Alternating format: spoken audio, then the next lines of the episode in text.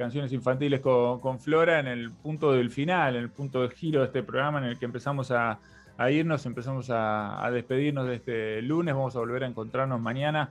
Flora, un placer como siempre tenerte con nosotros. ¿eh?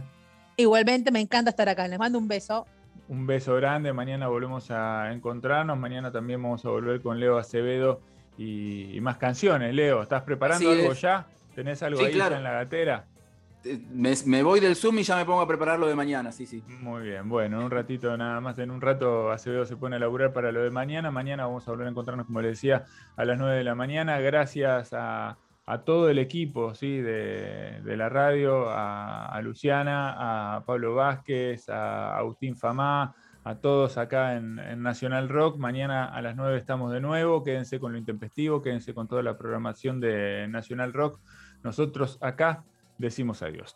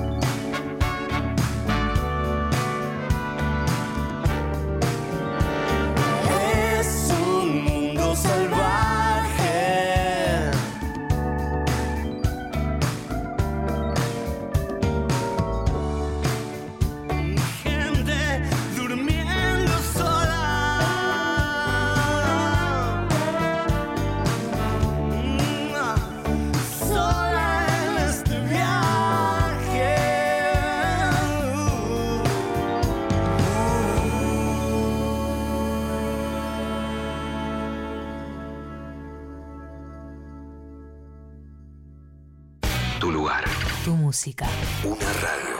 Nacional Rock. Todos fuimos. Todos somos. Todos podemos ser. El 53% de las víctimas fatales en la vía pública son peatones de más de 45 años. Presta atención para cruzar la calle y hacerlo por las esquinas. No seas parte de esta triste estadística. Soy Diego Molina de Conduciendo Conciencia para Nacional Rock. Yo me comprometo con la vida. Cuando nos abandonamos a la música, todo tiene sentido.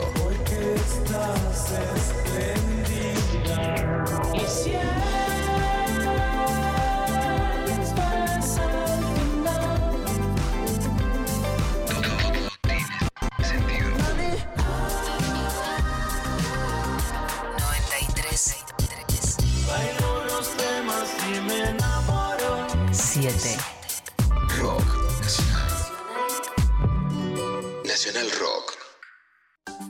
Quiénes tienen que vacunarse contra la gripe? Informate en argentina.gov.ar barra salud barra vacunas barra antigripal o al 0800-222-1002. La vacuna es gratuita en todos los vacunatorios del país. Argentina Unida. Juan Braceli, cocinero. Anotate esta receta. Ponete el barbijo, lavate las manos con jabón. Si estás afuera de casa, usa alcohol en gel. Mantén distancia con otras personas. En el último año, la vida se llenó de nuevas consignas. Pero ahora que hace más frío y que ya no estamos tanto tiempo afuera, hay que abrirle las ventanas a un ingrediente fundamental, el aire. Mantener todos los ambientes ventilados de forma cruzada achica las posibilidades de que se transmita el coronavirus. Es simple, el aire circula y el virus se dispersa. Por eso, abrí las ventanas y las puertas aunque sea 5 centímetros. Y si tenés frío, es preferible que te abrigues un poco más, que a la segunda ola se la lleve el viento. Seguí cuidándote. Radio y Televisión Argentina, TELAM, Contenidos Públicos, Sociedad del Estado, Secretaría de Medios y Comunicación Pública. Argentina Unida, Argentina Presidencia. Afuera del tiempo están las preguntas, las luces y sombras que no tienen fin. Ahí en la frontera están las señales, besando los bordes por donde hay que ir.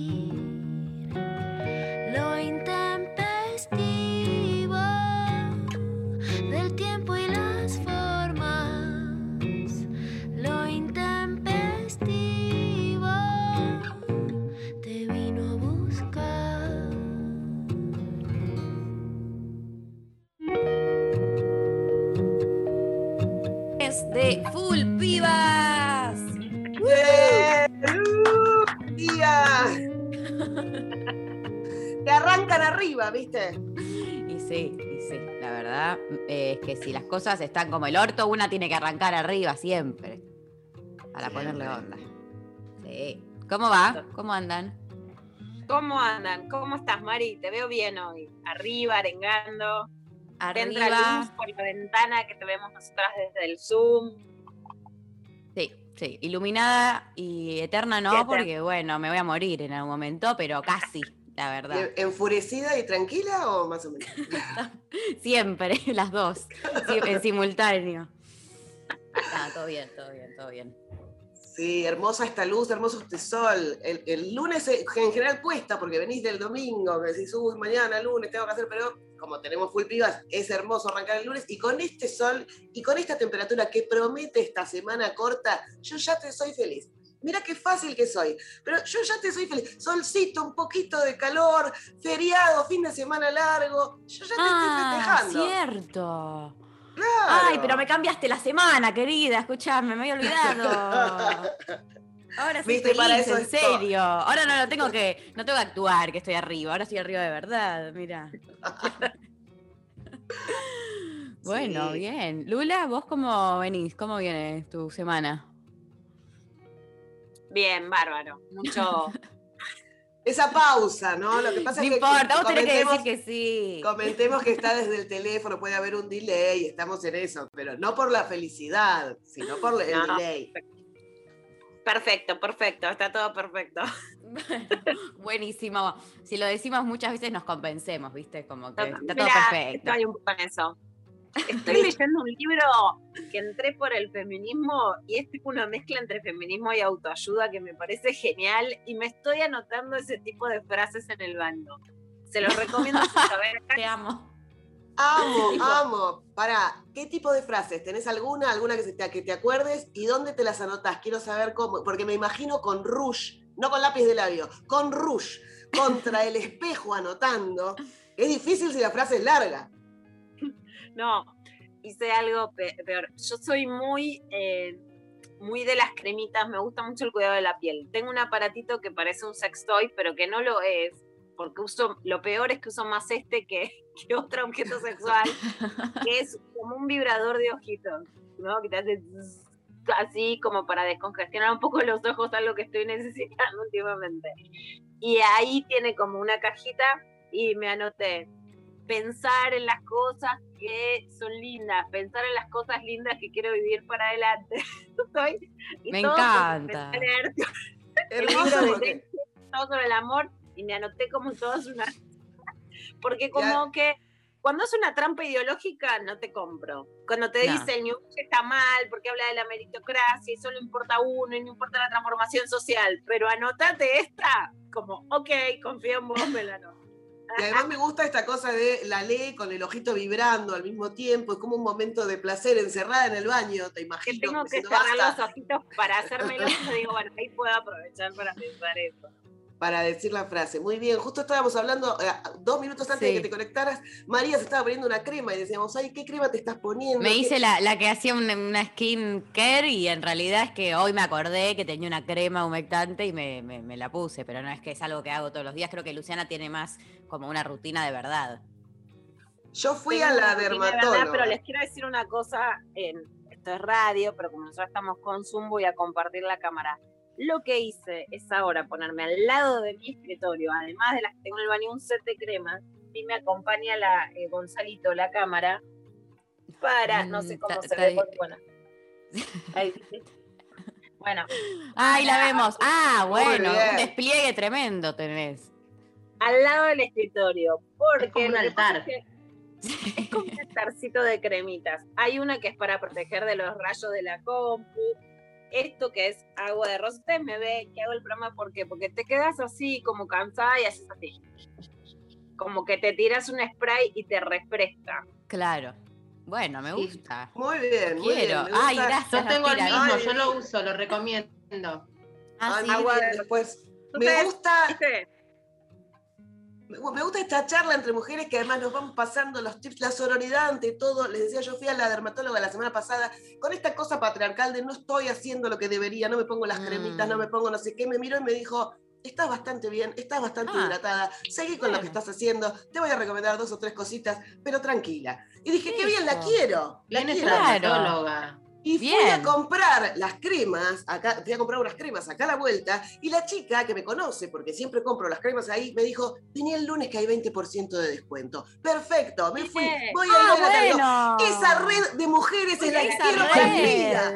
Pero. Esa red es la que quiero. Total. ¿Dónde están? En Compartilas, todos Verónica. lados, en todos lados. Acá la tenemos a Becker, a Sofi, todos dándonos consejos de, te paso esta cremita, esta funciona, esto. Esta red de mujeres es hermosa. De eso se trata. Cuando termine esto, chicas, porque digo, Sí. cuando, cuando la vacunación, ¿no?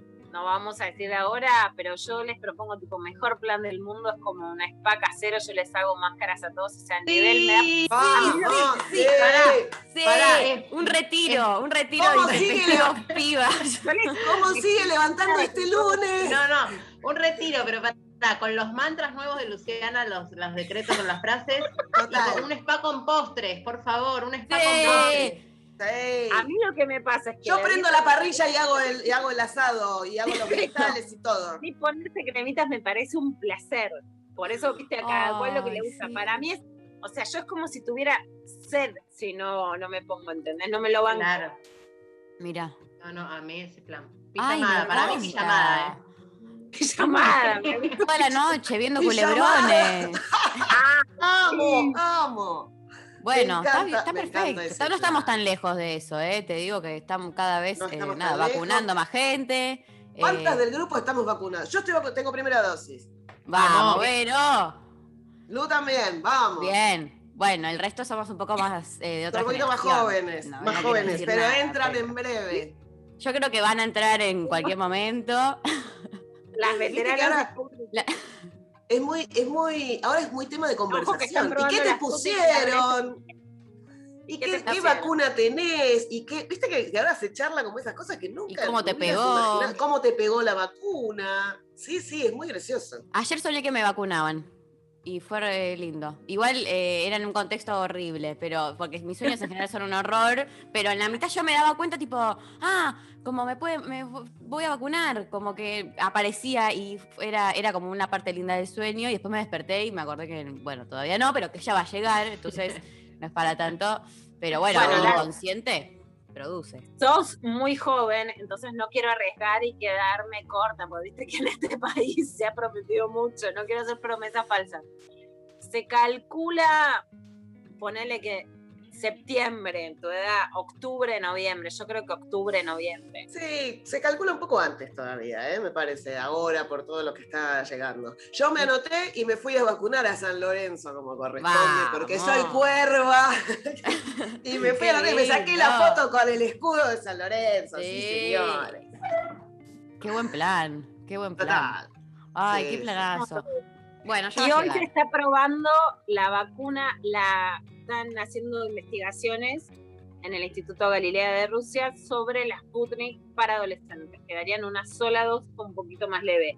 Que eso me copó más allá de que, como sabemos, después lo vamos a tratar, en el DNU se aprueba la Pfizer, la Moderna y otras que están en Estados Unidos porque van a llegar donaciones solo a Estados Unidos. Estados Unidos se cortó solo. Estaba el plan COVAX para que los países ricos donen, pero Estados Unidos dijo, ¿sabes qué? Lo Otra que. Vienen, vienen, con, vienen con un tratado de condiciones geopolíticas, la de Estados Unidos, pero que la Pfizer se puede dar también en menores. Vos no sos menor, yo ya te estoy alineando. todo- no. Pero No. aprovecho la boleada para decirle a la gente que nos está escuchando que las dos noticias, la, la aprobación del DNU de la Pfizer, que se puede dar a menores, y que además al llegar a un país que tiene a su población más adulta vacunada, se puede destinar más, por supuesto, a ese sector poblacional. Y en la investigación de la Sputnik para adolescentes, bueno, sube las expectativas de poder bajar la edad de vacunación. Bueno, buenísimo. Bueno, me alegra, buenísimas noticias porque también, lo que decía Pecker, entonces para septiembre esperamos que cuando llegue el calorcito de verdad, ya eh, podemos salir en tanga a festejar. Y hacer el spa de cremas. Y hacer el spa de crema. bueno, eh, Vero, ¿qué grieta tenemos? Tenemos hoy? grieta, tenemos grieta. Hoy es una grieta medio querendona, ¿no? Porque estamos hablando de mascotas. Eh, ¿Tienen Mm. mascotas ustedes? ¿Tuvieron? Sí. ¿Tenían de chicas? Eh, ¿Sí? ¿Les gustaban Yo siempre, las mascotas? siempre tuve perros. Mira, hoy vamos a hablar de perros o gatos. Hay mucha gente que, eh, que prefiere, que tiene los dos. Yo nunca tuve los Sí. dos, me parece que está muy bien. Eh, y hay otra gente que no quiere mascotas de ninguna manera. Yo de chica yo creo que tuve, mi mamá, maestra jardinera, traía lo que, quedaba- lo que abandonaban en el jardín, con lo cual tuve tortugas, tortugas de agua, pajaritos, los pececitos, como... Ah. Sí, se le daba cuidado en el jardín de infantes, pero nunca un perro, nunca un gato, hasta que eh, tuve edad de irme a vivir sola y tener una mascota. Vamos entonces con la grieta del día con gato y perro. Los Bien. gatos, todo el mundo te dicen, son más independientes. Viste que te dan Sí. bola cuando quieren, no te dan bola cuando no quieren. Como no, no necesitan todo el tiempo de, de tu afecto, son más limpios, se limpian solos, todo el tiempo se están pasando la lengua por todas sus partes, llegan a todos lados, viste que son como elásticos. Sí, ¿no? llegan Se a todos limpian lados. Y siempre, y lo mirás y ahí está limpiándose, no te da bola, no, no le importa si estás o no, pero también son cariñosos, digamos, todos, ¿no? Son cariñosos. Hacen sus necesidades en las piedritas, son como más ordenados, más limpios. No los tenés que sacar a pasear, con lo cual tampoco tenés que levantar caca en una bolsa. El gato está muy bien en su casa, de hecho se dicen que los gatos son de la casa. No rompen cosas cuando son cachorros. O sea, sí, te llenan las cosas de uñitas, pero el perro también, ¿no? Pero estos, cuando son cachorros, no rompen. Y eh, ocupan menos espacio. Ocupan menos espacio, se quedan tranquilos si vos te vas de vacaciones. Digamos que tienen como menos demanda en cuanto a cuidados y afectos y todo esto. Entonces, para la gente que vive sola, para la gente que eh, no está mucho tiempo en su casa, para la gente que trabaja, que tiene una casa chiquita, siempre te dicen, es más cómodo un gato que total está ahí y no necesita tanto cariño, tanto de vos. El perro dice que los gatos son de la casa y los perros son de los dueños. El perro sí es como el mejor amigo del ser humano. Viste que tiene como el mejor amigo del hombre. Bueno, pongámosle el mejor amigo del ser humano. ¿no? Son más cariñosos, son guardianes, depende. Un chihuahua capaz que no, pero en- en general alguno puede ser guardián. No saltan arriba de los muebles, el perro va por abajo. Viste que de repente el gato te salta a la alacena, te tira la botella arriba. El Claro. perro no. El perro tiene un, un límite del cual no se mueve. Son compañeros, son muy compañeros. ¿No? Están ahí, es tu compañero, tu compañera. Lo sacas a pasear, lo cual también es bueno para tu salud física y mental, porque te obliga. En cuarentena era maravilloso sacar a pasear Ah, al un perro. comodín, era un comodín. ¿Qué, qué excusa? ¿Cómo ¿Qué se, re- excusa? cómo se revalorizó la caca del perro? Tal Sí. cual, sí. Incluso en España se alquilaban perros. Vos le alquilabas el perro a tu vecino para que sacara, para que pudiera salir a pasear en un momento de locura. No sé si se acuerdan la Tirame primera los parte perros. de la pandemia. Tirame los perros es una muy buena frase. Vamos a pasear el perro. Vamos a pasear al perro. Te podés encontrar con gente en la. Hay levante al pasear el perro. Hay ojo, mucho, todo lo que es eh, plazas, plazas y- Plaza, y, con viene perros, con el perrito, le hace un cariño al perro, le dice al Ay, perro, ¿cuánto mirá, tiene? Ay, ¿cómo se llama? Mucha charla, Ay, sí. Vení a mi casa. Raro cuando vos estás eh, con tu perra y de repente viene eh, un perro ajeno y le empieza a chupar la concha. Así de la nada. Y tu perra se queda como diciendo, no me tires, no me saques de acá. Y vos miras al dueño como diciendo, "Ah, ¿qué onda? Siempre viene a chupar concha de esta plaza. No sabes, como que no sabes. Es una conversación incómoda, pero quizás puede generar alguna cosa, algún te pasa un teléfono, ¿no? Y venís Sí, siempre con el perro Si perreamos un rato. Perreamos un rato. Muy buenas las frases de Pecker sobre. Sí, te tienen los perros, perreamos un rato. Me gusta. Eh, te reciben moviendo la cola siempre. Vienen como te vienen, Sí. siempre están felices. Vos te fuiste a, a comprar, volviste y estás feliz de que, bueno, como un, un sorpresón, no sabía que ibas a volver. Digo, sí, pero bajé dos minutos, pero no importa. ¿viste? Como una cosa de. Son puro amor, son incondicionales. Te dan la patita, hacen gracias. Sobre todo cuando no se lo querés mostrar a alguien, porque eso también es cierto. porque Si trae la pelota, no te la trae, te mira como diciendo, no sé de qué me estás hablando, y cuando se van, viste que decir todo. Me decís, pero ¿por qué no quiero- Yo te ¿Por qué quería mostrar. antes? Bueno, pero no importa. Y parece que solo les faltara hablar, viste que decís, te entienden, eh, y terminás en esto de, eh, ay, solo le falta hablar. Te juro, solo Ujú. le falta hablar. Con el ladrido nos entendemos.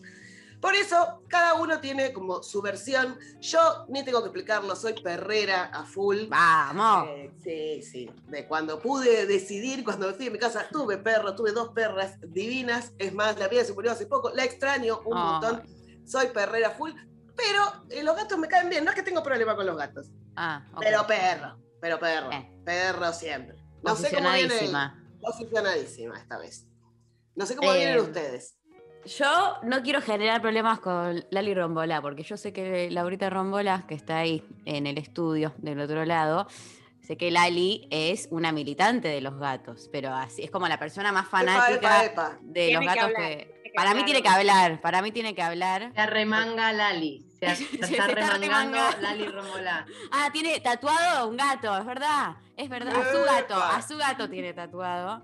Eh, me gustaría que ahora dé sus declaraciones, si quiere, Lau. Eh, yo soy team eh, perro toda la vida, eh, desde muy chica, mucho, pero amor así como, y, y veo perros en la calle y, y me enamoro también, y estoy hablando con alguien y quizás pasa un perro, y yo tipo, ¡ay, un perro! Como que me quedo mirando, ¿viste? Como que me, me- me agarra al toque como un amor eh, tremendo me conecto muy bien, siento que hay como mucho feeling, como que ahí, viste, me, me entiendo, ellos me entienden, sé cómo abordarlos, como que siento que también haber tenido un perro desde los cuatro años hizo que generara un buen vínculo. Ahora, ahora, los gatos, yo, eh, o sea, no quiero que me cancelen, ¿ok?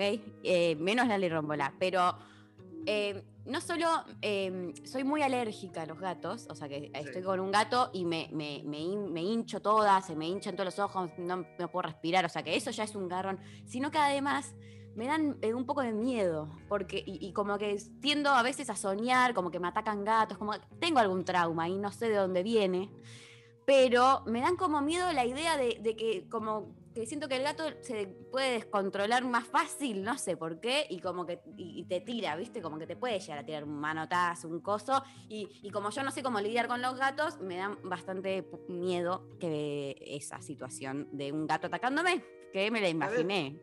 No, no, Bueno. claro, sí, sí, sí. Como- con gatos atacándote. Es un bien. montón, es un montón. Claro, es un montón, es un montón. Es un montón. Es un montón. claro, no es un gris, un gris. No, no, no, nada No. de gris. Hoy estoy full perro, así que Ok. bueno, esa fue. Yo soy de tu team de saludar a los perros por la calle. Que la gente Ah. debe pensar, esta gente no está bien, ¿no? Está Porque loca. dice, Hola, cosita. Esperando, a, ma- esperando a mamá. ¿Viste los perros que dejan afuera de los negocios? Ahí estás esperando a mamá. que hace frío, te pusieron chalequito, ¿no? Y vos decís, bueno, el chalequito lo estarías necesitando vos, mi vida. Pero, de hecho, le he hablado a mi perra diciéndole cosas como, eh, ¿qué dijimos antes? Y de repente te das cuenta que sí. Bueno, capaz que no dijimos cosas. No cuando, dijimos pasa, nada. cuando, pasa, cuando pasa alguien y te das cuenta que estás diciéndole a tu perra, ¿qué dijimos en casa? Sí, Bueno, puede pasar. Lu, Yo tuve perro de chica. Mi primer perro se llamó Tommy, perro callejero que nos siguió en una playa y después un perro mago que era hermoso, también bravo, muy complicado. Me han pasado muchas anécdotas que podría contarles, que era un ovejero belga, sé muchísimo, pero también bravo, jodido. Entonces, en mi vida adulta, que es una vida complicada, lo que sí me pasa es que me encantan los perros, pero no llegaría a tener, a poder cuidar a alguien, Mm. a alguien más, sacar, todas esas cosas. Entonces no tengo perro, pero me encantan los perros. Y ahora, bueno, hay un perro putativo que se llama Potter, que lo quiero y lo adoro, y si no lo veo, quiero que me manden videos para, para verlo. Me gustan más los perros, tengo más cultura perruna. Ok. Claramente, no tanto con los gatos, me copan, pero entiendo más el código del perro. Y hay una frase de un libro de Graciela Cabal para chicos, que es como uno de los libros que más recomiendo en el mundo, para que no tengan miedo y que, digamos, hay un nene que tiene miedo, que la cosa se soluciona con un perro. Y la frase final es, el nene no tiene más miedo, tiene perro. Me encanta, creo que es la Ah. mejor defensa de los perros para acompañar el crecimiento de los pies. Mucho perro y mucha mascota en cuarentena también, porque ante la Sí. soledad creció Sí. mucho, creció mucho la, la afinidad con los perros. En casa adoptamos un, un perro en la cuarentena, después de, de- falleció nuestra, nuestra perra y Tim, Timbero Lorca, Ainesa, y, y adoptamos otro en cuarentena, porque bueno, ya fue, estamos en cuarentena, vamos a adoptar un perrito que estaban ahí, y lo adoptamos y ahora tiene un año, lo amamos mucho, pero bueno, Claro. sí, sí, sí, salió. Sí, y además eh, dicen que acariciar a una, una mascota, sea gato, sea perro, desestresa. Eh, Te contacta con esa naturaleza en la cual estamos muchas veces alejados porque vivís en un departamento lleno de otros departamentos, mucho cemento, muchas cosas. Bueno, es como una cosa de naturaleza de abrazar al, al bichite. Sofía, que hoy no podés dar, hoy no podés votar No. por todo el equipo porque tenés No. gente adentro que se te Me está siento- retomando. Tal cual. me, vienen, me vienen cagando con eso. Eh, no, me siento muy, me siento muy lejana a los gatos. O sea, nunca tuve, entonces, o sea, me siento muy, muy lejana, no, no los entiendo, no, siento que no se acaricia un gato, por ejemplo. Pero creo que me tendría que dar la oportunidad. Muchas veces pienso eso, como que digo, tal vez nunca tuve y estaría bueno. Y me pasa que tuve solo un perro en mi vida, que es un caniche que todavía vive viejito, pero como que nunca me terminé de encariñar al 100% porque una vez me mordió, entonces me quedó como, quedé como, entonces tengo como toda una cosa, pero sí prefiero los perros. Hace mucho que vengo como muy tentada de adoptar un perro y no me animo porque también la vida, los tiempos, todo es como que digo, hay una ocupación más, ¿viste? O si me viene con una personalidad medio, yo no sé si la personalidad viene intrínseca o es, es después de la, a partir de la crianza. Entonces tengo como un dilema. Estoy, estoy conflictuada. Esta grieta me pone mal. La personalidad entiendo que es de cada ser, pero los vínculos se construyen. Uno va a construir un vínculo. No, igual es cierto algo de lo que dice Sofi, que, que es una discusión en mi familia actualmente, porque es como el perro este es lo, lo, lo criamos mal o porque se porta como el orto. Entonces no sabemos si es poco nuestra culpa, como que Claro. eh, es, es así por, por cómo un poco Ahora lo criamos, o viene perro. así. Claro. No, pero yo creo que hay características de las, de las razas y que entonces algo de eso se puede venir a elegir. Y por supuesto que hay muchísimo de lo que expresan de la crianza y de la familia.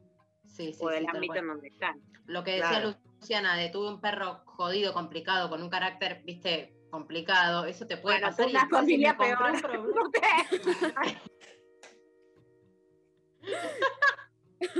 Claro, claro. Imagínate. No, pero voto perro. Voto perro. Voto perro porque aparte sigo muchas páginas de perros. No soy de la militancia de eh, rescatar perros, o, o sea, no, no milito nada de todo eso, pero sigo páginas de, digamos, Yo- ONG, ONG que se ocupan de eso y me gusta mirar cómo van evolucionando. Nah, Yo no, no, no milito eso porque tendría la casa llena de perros. claro. Entonces es como, me, me, me, me pone muy mal un perro abandonado afuera, en la casa, todo. Digo, no, no, no, bueno, me lo voy a llevar. 42 También me, ojo, también me cae un poco rara la gente que dice prefiero un perro que las personas. Viste que los militantes como muy al mango de- del rescate de Todo- los perros. Todo depende de qué perro y qué persona, digamos todo. bueno, Total, queremos total. escuchar la defensa de los gatos. dale. Lali. Que Lali, no, no, no, acá Lali, habla porque.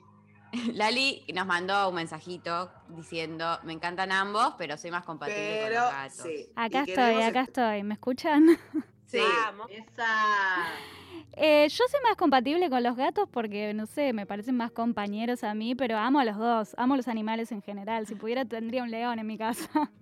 No, bueno, claro, bueno, No bien. probamos el mascotismo, no probamos el mascotismo que nos van a... Nos cancelaron. un mono tendría. Sí. ¿Y tenés, tenés dos gatos o no? Tengo dos gatos en este momento, sí. Pero bueno, entiendo también a la gente que tiene alergia y todo ese tipo de cosas. Mi gato, tengo un gato que tiene pelo muy largo y deja pelo por todos lados. Claro. Ese Así que no estoy hablando a favor de los gatos al final. No, dale. Tenía que claro. defender a los gatos y yo misma los entierro. malísimo. Claro.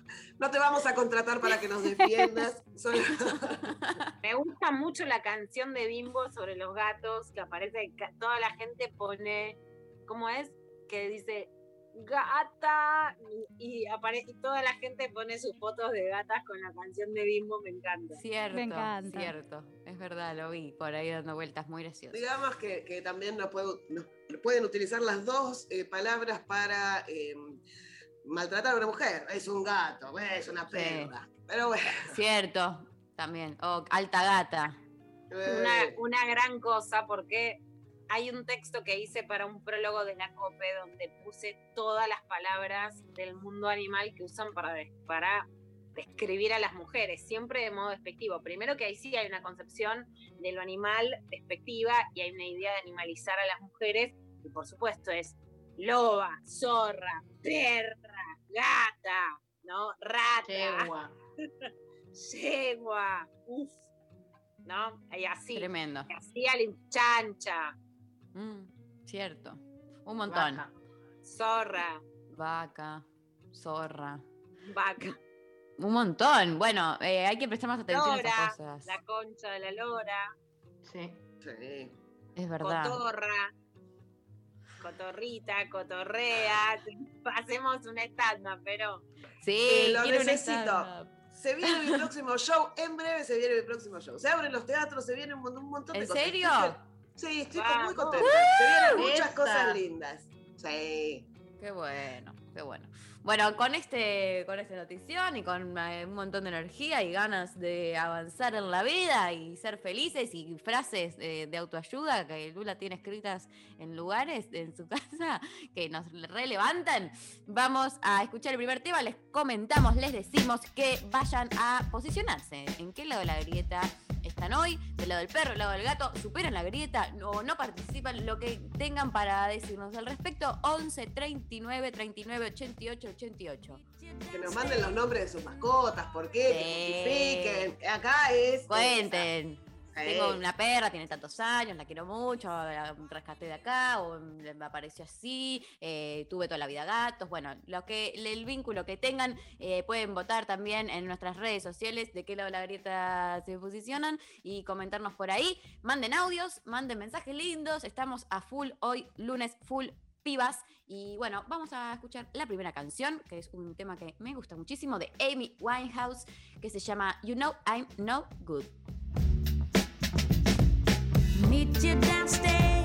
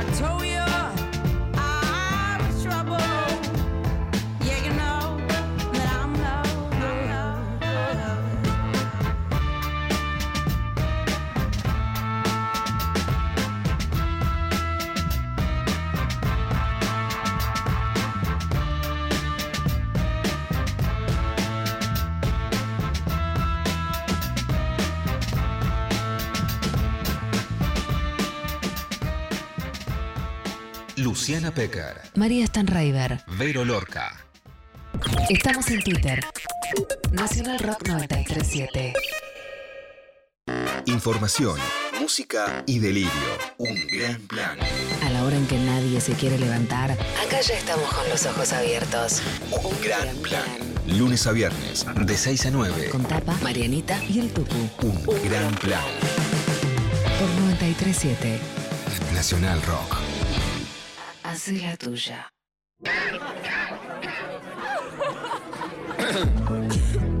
¿A qué vas a ir a esa fiesta clandestina?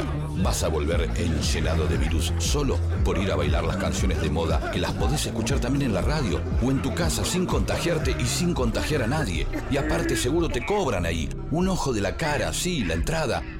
Así que quédate en tu casa. Aprovecha que después vas a poder salir a donde quieras.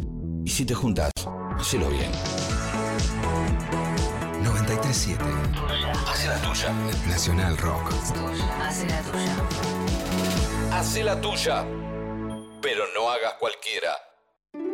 La mesa está servida. Hola, ¿qué tal? Divertirse a la tarde está asegurado. Hola, ¿qué tal? Lunes a viernes de 13 a 16. Calu Bonfante, Diego Ripoll, Nati Carulias. ¿Qué tal? Hola, ¿qué tal? Hola. ¿Qué tal? Hola. ¿Qué tal? Por 937. Nacional Rock. Hace la tuya. 11 39 39 88 88. Nacional Rock. Lo intempestivo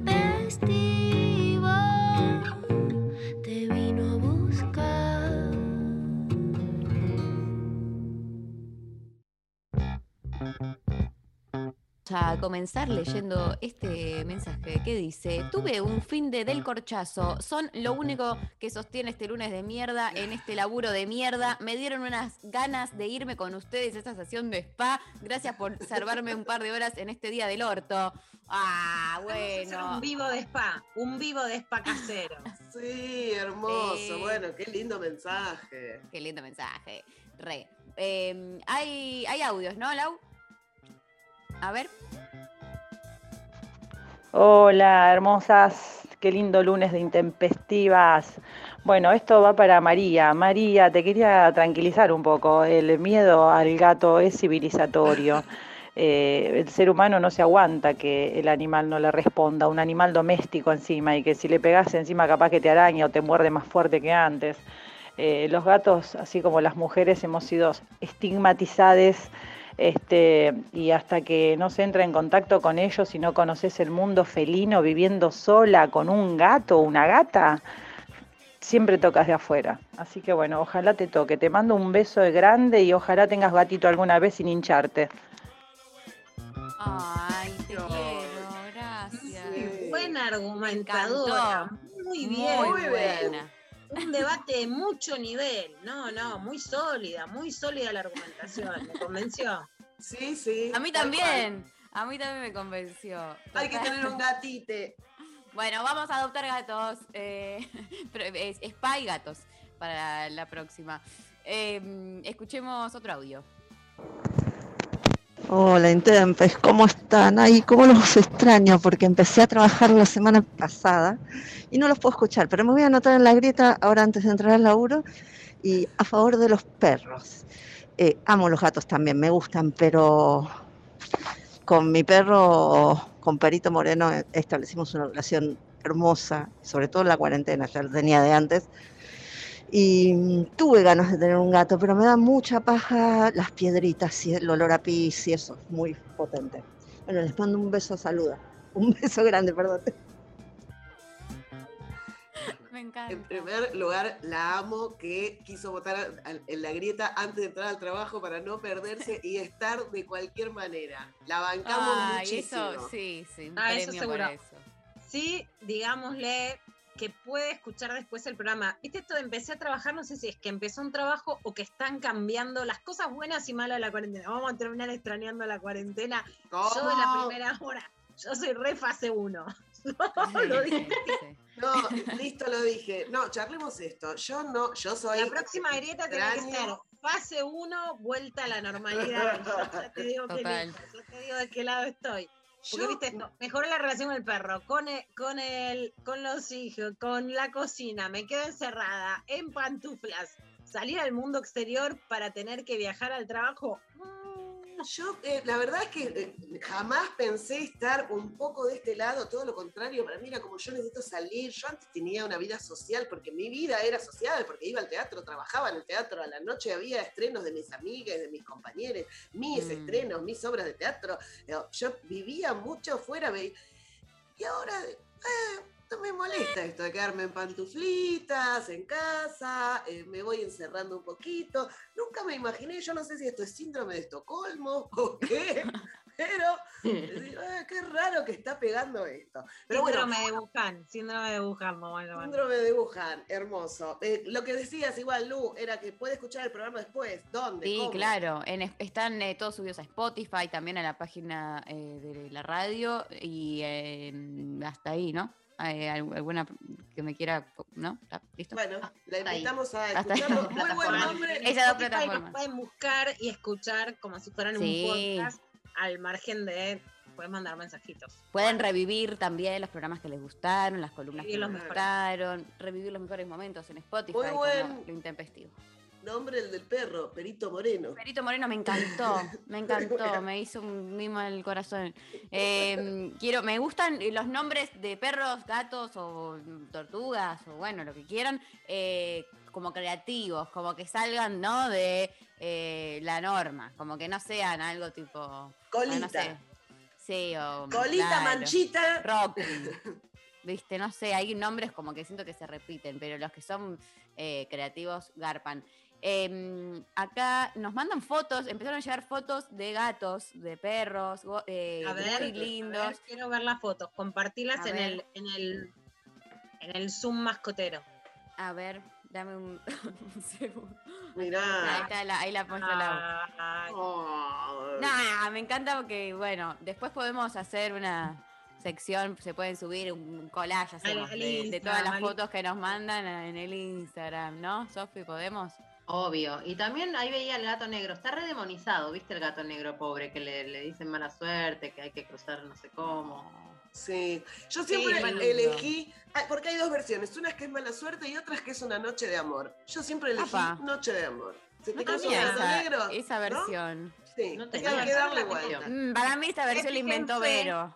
La inventó Vero para justificarte, porque no, yo no escuché nunca esto, Yo Verónica, nunca la ¿dónde escuché, sale? igual me cierra, porque el gato viene con la bruja. Las brujas, el primero que nació la historia de las mujeres, obviamente por ser mujeres, por tener sabiduría, esa cosa que todo lo que se muestra como feas, arpías, putas, por supuesto, Noche de Amor, me quedo ahora.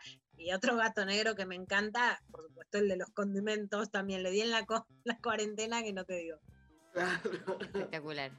Eh, acá nos mandan por WhatsApp gatos a mil, porque me ofrece un abordaje distinto de la relación amo y mascota. El gato te obliga a respetarlo como ser vivo y su espacio y tiempo como una persona. Bueno, hay muy algo que... todo, muy fundamentado. Muy funda Para mí, los de eh, por ahora veo buenos argumentos gatunos. eh. Pero voy a decir que eh, si tenés un perro o una tortuga, también tenés que respetarlo como otro ser.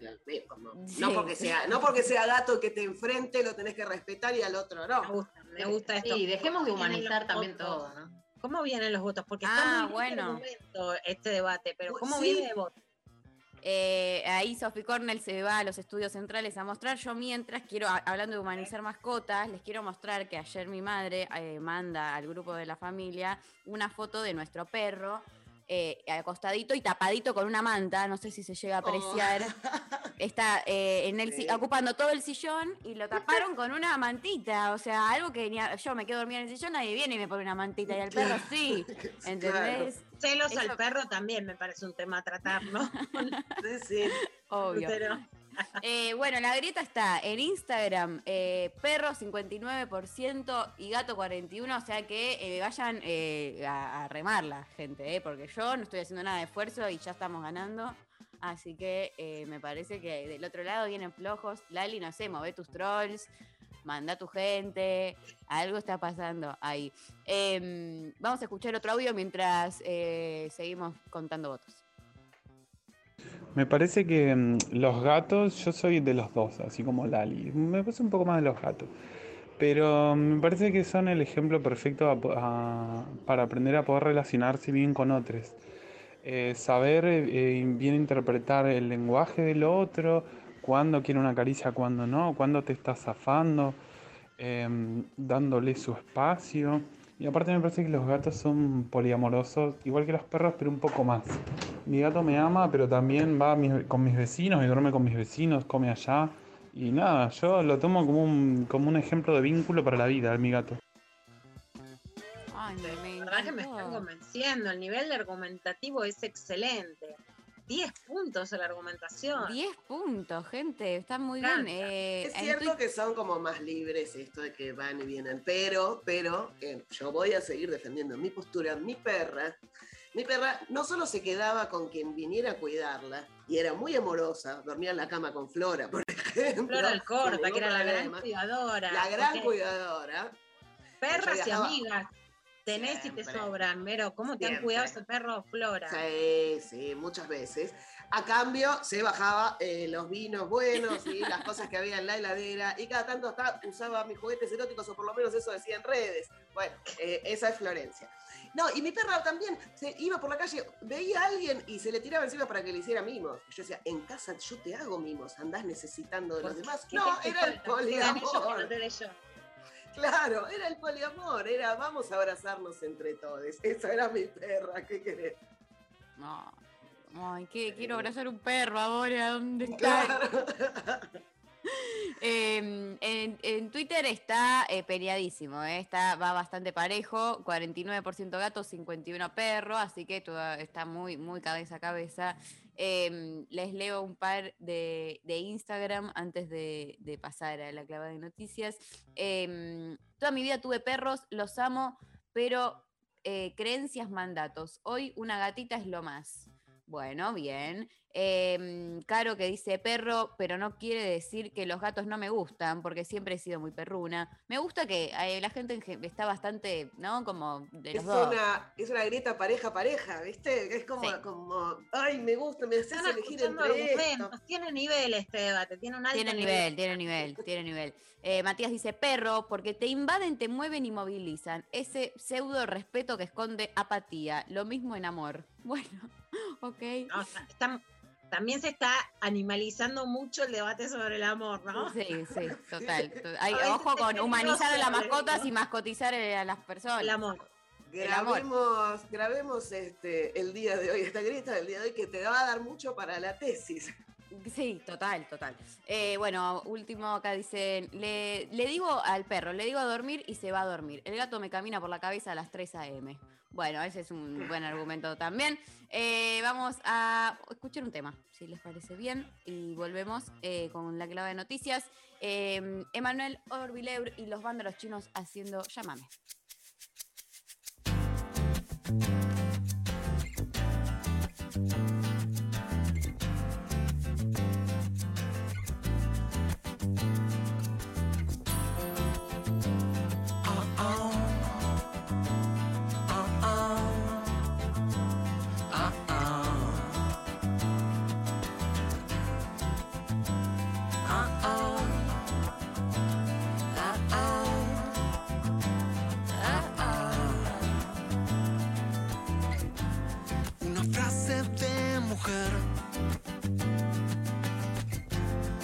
Te la digo para hacerte comprender.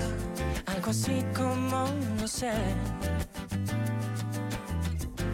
Si te llamo, vos sabes para qué es. Llámame cuando llegues. Llámame cuando llegues que yo. Yo ya estoy listo para vos. Llámame cuando llegues. Llámame llegues que yo. oh, oh, yo ya estoy listo. Guarangata de mujer. Poesía para desentristecer. Parecida a una coupé. Yo toqué el tupe de consumir. Toda tu seducción. Transformada en un vapor. Un perfume que me pone loco. Ey, no hay sexo sin amor. Y amor sin diversión. Te invito a que me llames. Wow. Llámame cuando llegues. Llámame cuando llegues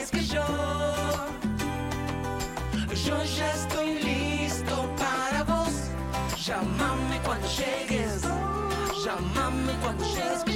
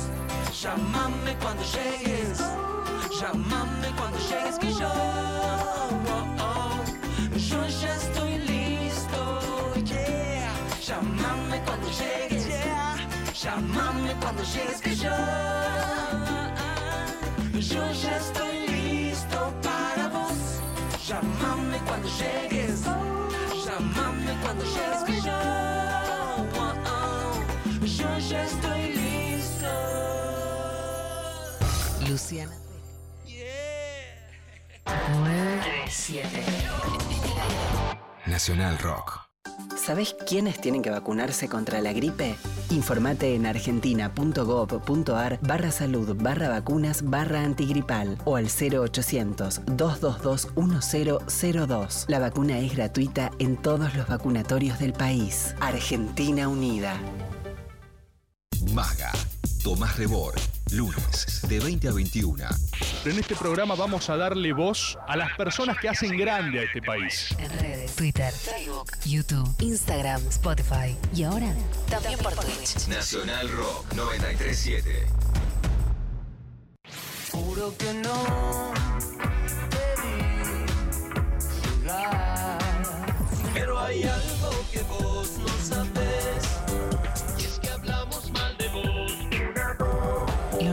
Vence el tiempo.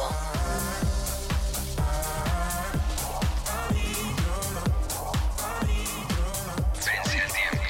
Que sea rock. Me gustas tanto. Y tú desde mi corazón está matando. Río por fuera, pero adentro estoy llorando. Se nota tanto que me gustas tú. Me gustas tú. Nacional Rock. Luciana Pecker. María Stanraiver. Vero Lorca. Luciana Pecker te la clava al ángulo. Saca del medio.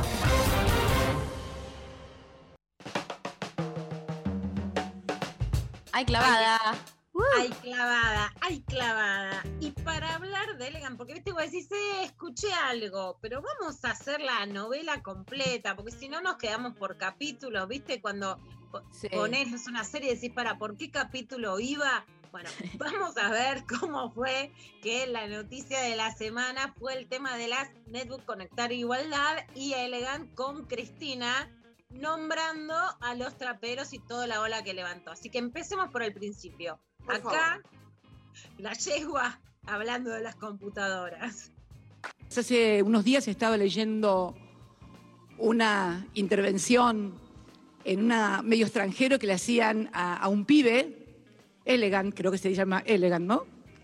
Eh, un rapero. Él dice que con esa Conectar Igualdad en el 2014 hizo un tema que hoy tiene 176 millones de reproducciones en YouTube. En el mundo. Bueno, ahí empezó Cristina. De ahí empezaron a decir, bueno, Cristina lo dice, es la compu, se la dio, no se la dio. Miren lo que recomienda Cristina y el hit. Para mí hay un exceso de pasión progre por Feynman. Me voy a poner como, no es que me pongo solemne, pero cómo les gusta, cómo les gusta cuando Feynman habla de drogas, una droga en sí misma, acá Feynman haciendo su chiste. Él lo sabe, le gusta, dándole a la gente, es droga, droga es Feynman, acá. Bueno, las letras que le gustan a Cristina Kirchner ahora, que es rapera, le gusta, por ejemplo, esta frase, la mente cada vez más loca enrollándome un churro mixto, te va gustando. Eh, es interesante, ¿eh? elegante, es, es, es el rap que le gusta a Cristina Kirchner. ¿eh? Mira, escucha. Muy bien. después te voy a mostrar el video. Tranqui, quemando María. ¿Eh? La María es de la droga. Mm, María, parando siempre en la esquina y luqueando con la más fina. Eh, va, divino. Eh, Esto es lo que le gusta a Cristina, ¿eh? Ah. Soy la droga, gente, no sé si sabían. María es Aparte de- se me me enteré. calienta el pico, ni la explicó ni la criticó, ¿viste? Como, No, calienta el pico no, no es, no es algo. se me calienta el pito es, es obvio, ¿no? Es- eso está bien, eso es, eso, esa parte la, la entiende lo- Ahí nos entendemos, flaco. Después la parte de la droga, bueno, que además él ya sabe que es el chiste, ¿no? Por supuesto. Bueno, ahí después, ¿qué pasó? Elegant salió a decir, que también lo vamos a escuchar, que en realidad la computadora no es que le vino por la escuela, entonces que la compró en la escuela, sino que la había cambiado por un celular, que la compró, ni él se acuerda bien. Y ahí también está claro una idea que es como, viste, como combatamos con ilusiones. Bueno, mira, quiero un amor perfecto. No, eso no existe. Bueno, cuando uno da planes que lo que hacen es mayor acceso a la tecnología, lo que te pasa no es que con la computadora solamente van a buscar cuentas de tutoriales de matemática, que lo va a usar solamente el pibe que va a la escuela. Justamente lo que hace la igualdad es que eso, que eso se difunda, que eso circule, hay una circulación que lo que produce es cultura. Y la cultura que produce además no es la que vos le decís que querés que produzcan. ¿no? sino la que producen los pibes en el barrio, ni es la, ni los usos son en la forma en que vos decís que van a ser, ni la cultura es la que vos querés que sea, sino la que es. Incluso puede haber mucha cultura como Dipi que a mí no me gusta. Y bueno, forma parte de lo que sucede, ¿no? De lo- del emergente de eso. Un clásico de la Argentina y de los prejuicios sobre los pobres es, eh, son pobres, pero mirá las antenas en la Villa Miseria.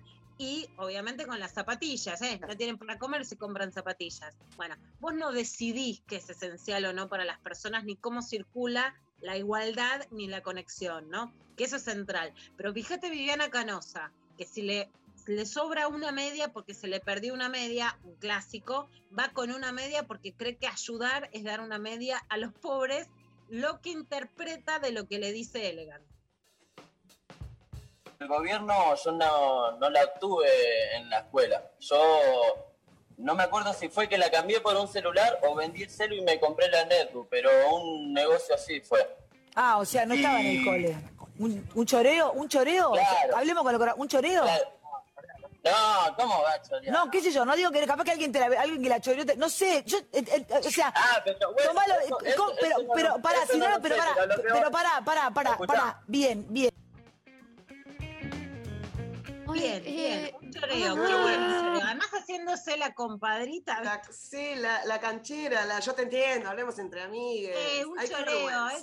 ¿viste? ¿Qué es eso? Primero que no es un choreo, ¿por qué tendrías que confesar un delito? Y por supuesto que hay un circuito, digo, todos van y compran un celular robado, después dicen de dónde salió, o compran, o compraban autopartes robados. Digo, por supuesto. Entonces lo que está, digamos, hay un circuito emergente de consumo, de intercambio de cosas, de venta de cosas en, en los barrios populares que vos decís, che, todos tengamos celular. ¿Y qué te crees que dónde salen las cosas? Pero después se estigmatiza, eh, un choreo, como si eso fuese algo que denigra los planes de inclusión, ¿no? No es que si no le llegó en el sistema directo idílico, eso no significa inclusión. La circulación de la posibilidad de tecnología en sectores bajos que no lo hubieran tenido, y hoy hay un elemento claro, aún en cuarentena, que los adolescentes, por ejemplo, que están estudiando, los chicos y chicas también, necesitan computadoras que antes no necesitaban, porque iban a la escuela y se la arreglaban con el celular, los pies no necesitaban computadoras. Hoy, y lo he, y, y digamos, es algo que surge en muchas conversaciones de mamás y papás de sectores medios, una netbook que me van a decir puede haber un precio más barato y otro más caro, pero sale entre 80 mil, 100 mil o más. Y ha quedado inaccesible para los sectores medios, ¿no? No es que, digamos, es muy poca la gente que pudo reforzar la tecnología aún necesitándola en cuarentena, ¿no? A mí Sí. me pasa, no es que pude decir, entregué mi, com- mi computadora de trabajo, pero no, no pude decir, les compro una computadora a mis hijos que ahora están estudiando, haciendo la facultad del secundario en la casa. Entonces, es clave que conectar igualdad generó. Y si esa generación se da también, te vendo, te lo cambio por un celular, es obvio, ¿no? Las cosas no, no se traducen linealmente como si fuese una aldea de pitufos, un, un barrio popular, una villa de emergencia, sino que circulan de otra manera y producen la cultura de consumo y la cultura en las canciones también de la que se apropian las personas a las que vos le das, no como vos le Obvio. decís que lo den, ¿no? Y sino generar cualquier espejo eh, e imaginario en ese sentido. Y bueno, llegó parte, parte a su fin de los títulos con Pfizer. Siempre dijimos en este programa que lo que pedía Pfizer era abusivo porque decir que el Estado se tiene que hacer cargo de la negligencia de la empresa no es que vos acá aprobás un remedio para el corazón y si el remedio sale mal, vos decís que el Estado se hace cargo. Entonces, los laboratorios internacionales como Pfizer se aprovechan de una situación de emergencia para pedir condiciones abusivas que de ninguna manera hubieran sido aceptadas en otro contexto. ¿Eso está bien o mal? Está mal. ¿Había que negociar con Pfizer? Sí. Y de vuelta, y esto me importa mucho porque me parece el mejor ejemplo, ¿por qué están mal los medios que hoy son capaces de hacer una oposición feroz aún con una pandemia? Porque están boicoteando la salud de la población y eso es tocar la puerta de las morgues, porque no están dando otra información, sino que están boicoteando incluso un acuerdo que va a traer vacunas y en este caso que puede traer las vacunas además que lleguen a los niños y niñas. Habían hecho una ley el día anterior que en el gobierno quiere negociar y la verdad es que no se hacen así las cosas con una negociación que se sale de los carriles democráticos. Está mal también que los laboratorios tengan que quieran incidir por sobre las leyes nacionales. Había que negociar, también había que negociar. ¿Por qué hay medios que son oficialistas y de repente te dicen lo que dice Pfizer es una barbaridad y entonces eso no se hace? Porque vos frente a una emergencia, aunque esté mal y aunque sea bajar cánones de dignidad mínimos, lo tenés que hacer porque estás ante una emergencia y lo que hay que hacer es conseguir las vacunas. Entonces, también esto muestra cómo la información en canales que supuestamente defienden al gobierno, después dicen una cosa y después se quedan mal parados porque no pueden sostener cuando se avanza en una negociación que se había que ceder en este caso y en este contexto de emergencia, también había que ceder aunque estuviera mal la demanda del laboratorio.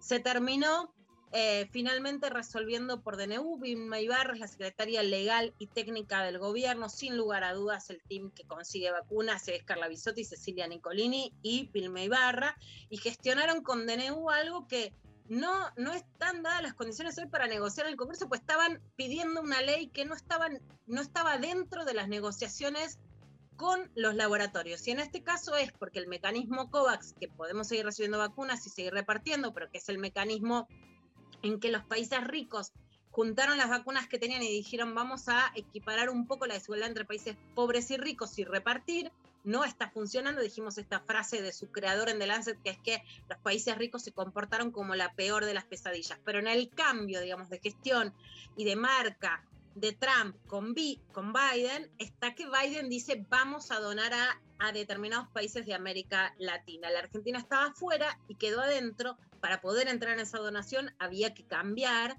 digamos, la norma nacional, no solo para Pfizer, sino también, por ejemplo, para Modena, porque no entrábamos en ninguna, y en ese cambio es que se hace el DNU para adecuarse a lo que pedían los laboratorios estadounidenses. Ojalá que de esta pandemia la OMS salga con límites a que los laboratorios no puedan hacer estas demandas porque son completamente abusivas y ojalá que se puedan generar normas de igualdad que sean internacionales en donde sin lugar a dudas, el nuevo poder es de los laboratorios. Ahora, frente a la emergencia, igual que cuando decimos lo que pide el Fondo Monetario es abusivo, pero a ver si negociamos para que la economía pueda salir adelante y cada cual tendrá sus ideas sobre qué es lo más pragmático y qué es lo mejor que se puede hacer en este momento, la negociación finalmente llegó a este DNU para que lleguen las vacunas y esto decía Vilma Ibarra. Uso político no. Uso político no. Casi diría que yo escuché que muchos preguntaban por qué no se había votado la propuesta de ser un sector de la oposición o de la oposición ayer. Bueno, pues que si se votaba eso, menos mal que no se votó, porque si se votaba eso, no podíamos contratar. Yo lo que digo es, tenemos que ser responsables, estamos en una pandemia, la situación es preocupante porque siempre está en juego la vida y la salud y tenemos que ser cuidadosos. Bueno, esto es lo que decía Vilma, muy centrada, con una actitud además mediática, digamos que es desde un perfil mucho más bajo que otras personas del gobierno, pero con una actitud muy clara. Hay que ser cuidadosos, suerte que no se había aprobado la ley de ayer, eh, de ayer por el viernes, porque Juntos por el Cambio había salido a decir que el gobierno no quería vacunar a los niños. Digo, y acá sí, les vuelvo a decir algo que, que, que repetía la semana pasada. Si para mí cierto periodismo y cierta oposición pasaron los límites de lo que era esperable, sí, pasaron los límites de lo que era esperable. No es lo mismo hacer operaciones o, generar, eh, embarrar la cancha frente, por ejemplo, a denuncias por corrupción, que frente a una pandemia de la cual depende la vida o la muerte de las personas. No es lo mismo este bajo nivel de debate y este bajo nivel periodístico. Aun cuando querés criticar la gestión y ver qué es lo que realmente estuvo mal, o tenés medios oficialistas que no crees que puedan hacer críticas que sean reales, y tenés medios opositores a los que no les importa que lleguen las vacunas. Les importa más boicotear el plan de vacunación. Eso pone eh, al periodismo y a la información en un nivel de gravedad como no se vio antes. Porque una cosa es que vos quieras que alguien pierda una elección y otra cosa es que no te importe salvarle la vida a un chico que puede ser vacunado por Pfizer y que hagas un proyecto de ley que no está negociado con el laboratorio mientras hay negociaciones oficiales para salir a decir que el gobierno sí o que el gobierno no y que embarres esta negociación que aun cuando de fondo y conceptualmente está muy mal lo que piden estos laboratorios extranjeros, y habla de un marco geopolítico en donde veamos, por ejemplo, que hoy Rusia tiene un porcentaje de la población vacunada que es inferior al de Argentina, pero que sin embargo conseguimos vacunas por una relación bilateral y porque Rusia jugó una ficha geopolítica que ahora la quiere jugar Estados Unidos, entonces también Estados Unidos ayuda en una negociación, porque es claro que más allá de la presencia del Estado, China y Rusia se reposicionan frente al mundo desde un lugar de solidaridad internacional que no lo tuvo Estados Unidos con Trump. Entonces quiere cambiar esto Biden y también interviene en una negociación, ¿no?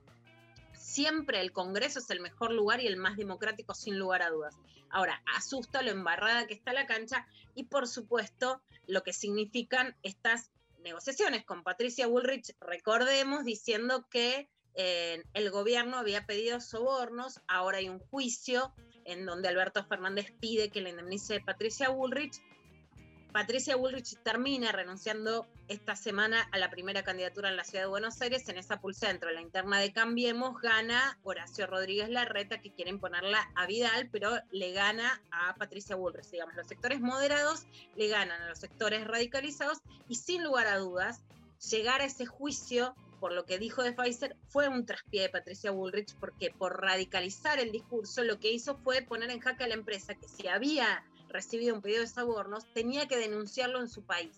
Entonces, eso no puede ser respaldado porque quieren jugar, quieren jugar por encima incluso de la Embajada de Estados Unidos, para ser claras, y eso tiene un costo, tiene un costo que hoy se tradujo que los sectores que, aún con enfrentamientos fuertes, porque Rodríguez Larreta lleva a la Corte la disputa por la presencialidad en las clases, pero más allá de eso y de algunas otras disputas, bueno, gestionó la pandemia, o cuando llegan las vacunas se está vacunando con grandes niveles de aplicación, etcétera. Entonces, hoy en la Argentina ganó hasta ahora esta derecha que dice, bueno, la pandemia hay que gestionarla, no hay que boicotearla. Y otros sectores muy duros. ¿A qué juega el periodismo? La Nación Más y Luis Majul con Silvina Martínez, que es abogada, según dice en su Twitter, la tenemos hoy, que estoy muy contenta, Evangelina Díaz, gran productora, que trabajamos muchos años juntas, y genial como es, me suma que es ex asesora de Margarita Stolbizer. Qué gusto trabajar juntas, Eva, que me suma este dato de sus antecedentes políticos. Miren lo que decía en La Nación Más. Sí, a mí lo que me preocupa, más allá de ser una buena noticia, eh, es la posibilidad de que el presidente con un DNU pueda modificar una ley. Sí, total. Esto es, esta es la aberración jurídica de lo que estamos viendo. Esto es inconstitucional, más allá de lo bueno que pueda generar. Bueno. A mí personalmente, más allá de que, por supuesto, no- digamos, todos los gobiernos han tenido un montón de decretos de necesidad y urgencia, el menemismo, el radicalismo, Raúl Alfonsín, por supuesto Macri nombra a la Corte Suprema por DNU. Yo creo en la democracia y creo que hay que intentar evitar los DNU siempre, digamos, si algo sí es inconstitucional, no es que crea, "Eh, no me vengas a hablar de institucionalidad. Ahora, realmente llegan vacunas que estaban pidiendo, llegan vacunas de una donación de Estados Unidos, llegan vacunas que te vienen a sumar ya más del 40% de la población vacunada, pero que además tiene una efectividad en niños que no puedes cubrir con otras vacunas. Hay una gestión que negocia qué es lo que necesitaban, porque gran parte de lo que pasa es que los laboratorios piden cosas que son totalmente abusivas, qué es lo que necesitan para que las vacunas puedan llegar.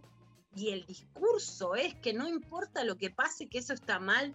O sea, realmente han traspasado a un discurso que es peligroso, que boicotea una gestión. Y no quiero decir que los errores sobre, por ejemplo, que se apostó más a AstraZeneca que a Pfizer, es cierto, los errores en que si estaban viendo algo había que blanquearlo, pero bueno, no te queda otra que ceder en un momento de tanta necesidad. No quiero decir muchísimos otros errores en la gestión de las vacunas. Ahora, este nivel de discurso es claramente sí un discurso que te dice, no importa que lleguen vacunas, lo que importa es objetar. Y eso, sinceramente, es peligroso. Hasta acá la clavada de noticias.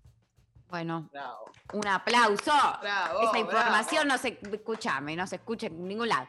Eh, bueno, gracias Lula, siempre muy, muy agradecidos todos, todos con, con tu forma de informarnos.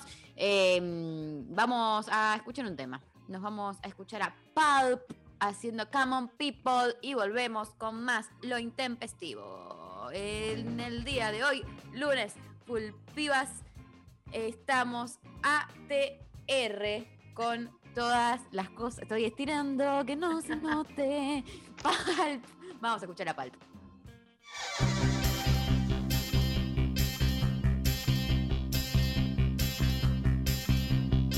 She came from Greece, she had a thirst for knowledge. She studied sculpture at St. Martin's College, that's where I caught her. She told me was loaded. I said, in that case, I'll have room Coca-Cola. She said, fine. And then in 30 seconds time, she said, I wanna live like common people. I wanna do whatever common people do. Wanna sleep with common people. I wanna sleep with common people like you. Or what else said, oh, I'll see what I can do. I took her to a supermarket. I don't know why, but I had to start it somewhere. So it started there. I said, pretend you got no money. And she just laughed and said, Oh, you're so funny. I said, Yeah. I can't see anyone else smiling. Are you sure? You wanna live like common people. You wanna see whatever common people see. Wanna sleep with common people. You wanna sleep with common people like me.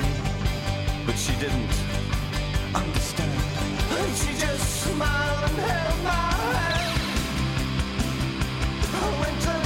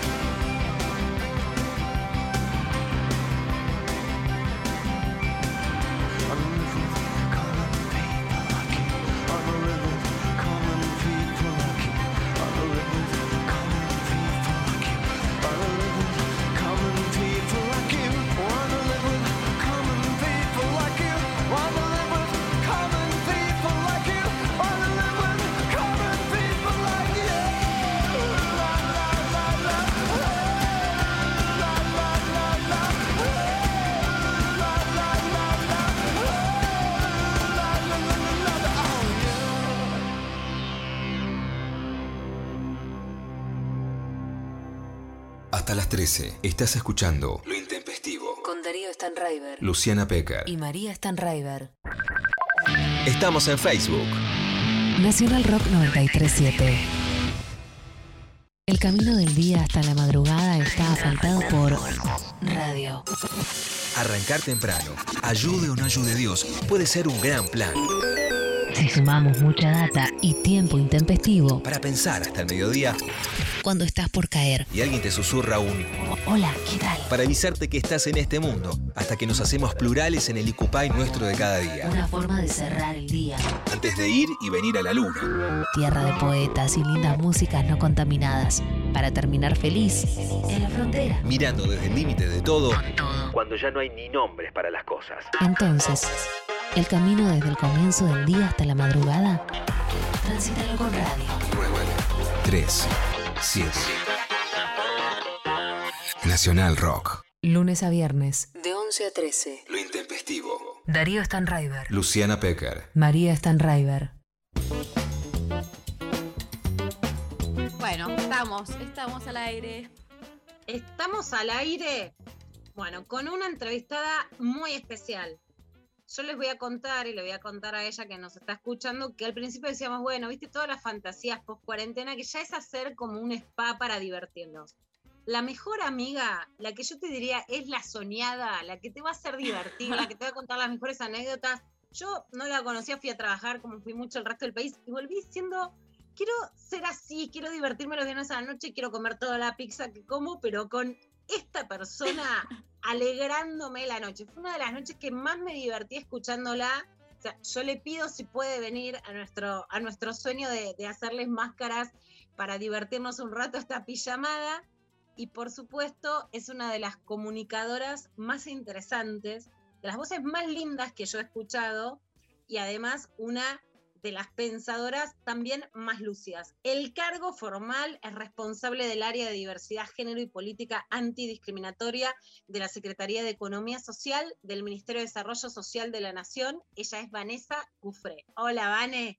Hola Lu, hola María, hola equipo. Hola. Eh, hola audiencia, un gusto enorme. Eh, bueno, después de la presentación que me acaba de hacer, chica, me- me- no sé qué hacer, digo, me, me- me inflo como, como galleta en el agua, como decimos en las provincias.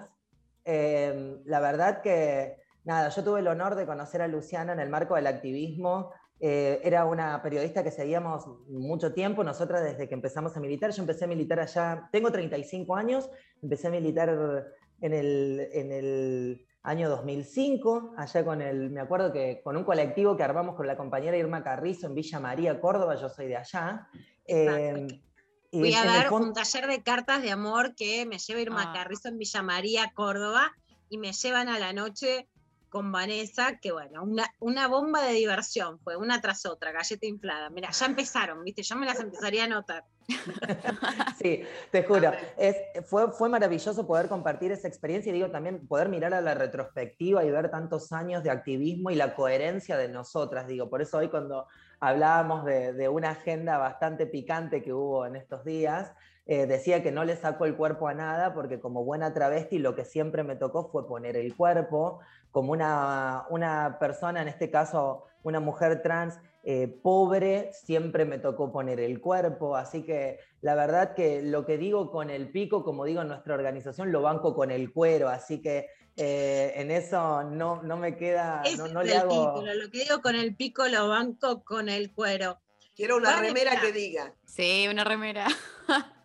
Una remera que diga, mira, voy a tomar una decisión periodística y la voy a, a decir abiertamente. Sos del movimiento Evita con tan grandiosas militantes como Micaela García. No te voy a preguntar a vos por lo que dijo Pérsico, lo vamos a atender después porque no tenés por qué vos poner el cuerpo por un nivel de machiruleada tan grande como echar la culpa a las mujeres que cobran la tarjeta alimentar por el delito, etcétera. Así que vamos a No, pasar de largo. no, pero no tenés- no, pero ¿qué digo? Porque sería muy irresponsable de mi parte ser una, digo, sería muy irresponsable de mi parte haber dicho lo anterior sin hacerme cargo de esta parte. Perfecto, Eh, todo tu- yo soy todo una, mili- soy una militante del movimiento Evita desde el año 2013.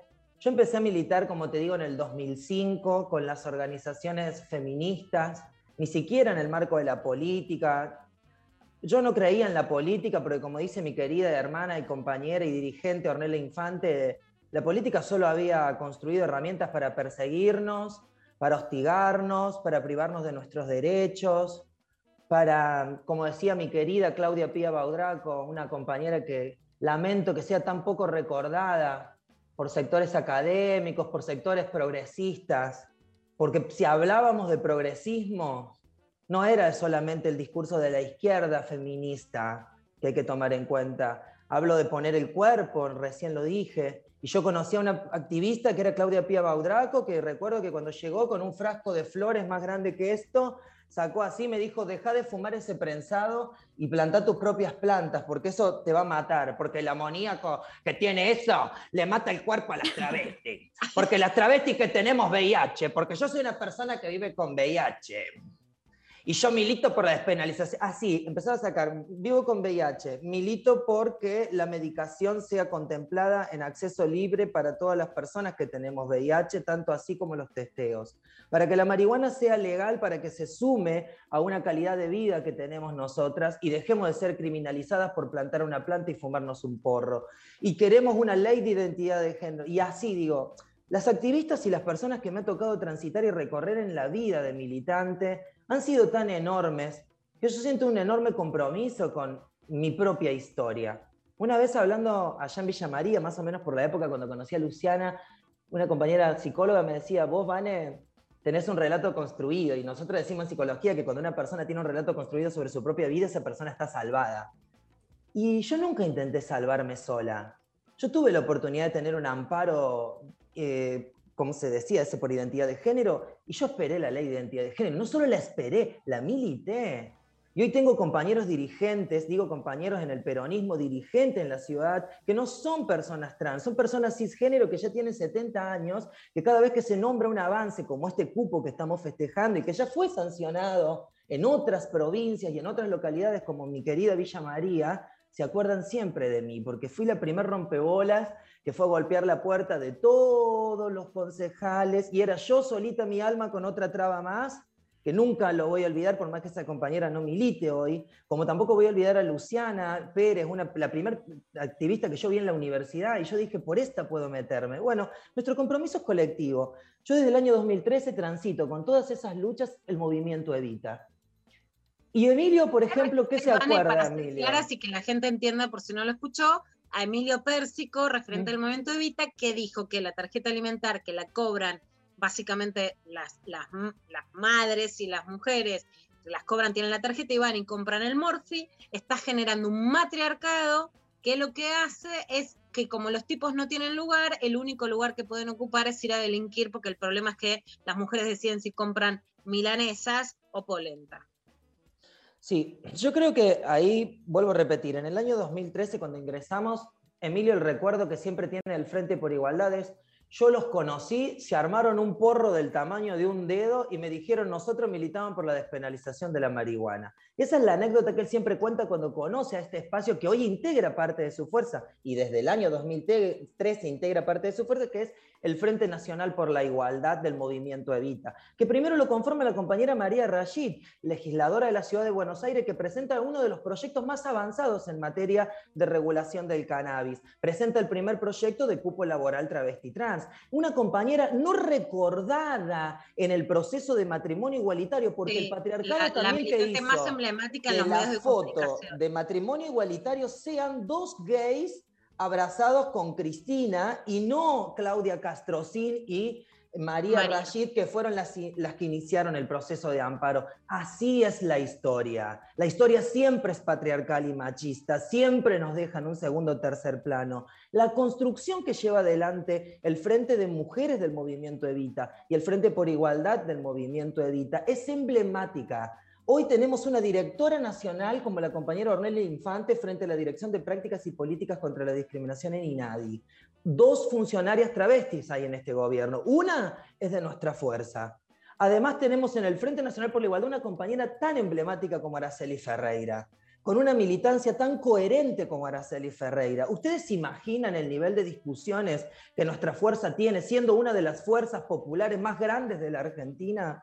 Y siendo también liderada aún por una conducción absolutamente machista, yo soy la asesora de Emilio. Usted, digo, se entera medio 25 de mayo 606 cada vez que yo discuto con Emilio. Yo no soy una persona cómoda, nunca lo fui, yo milito en el feminismo.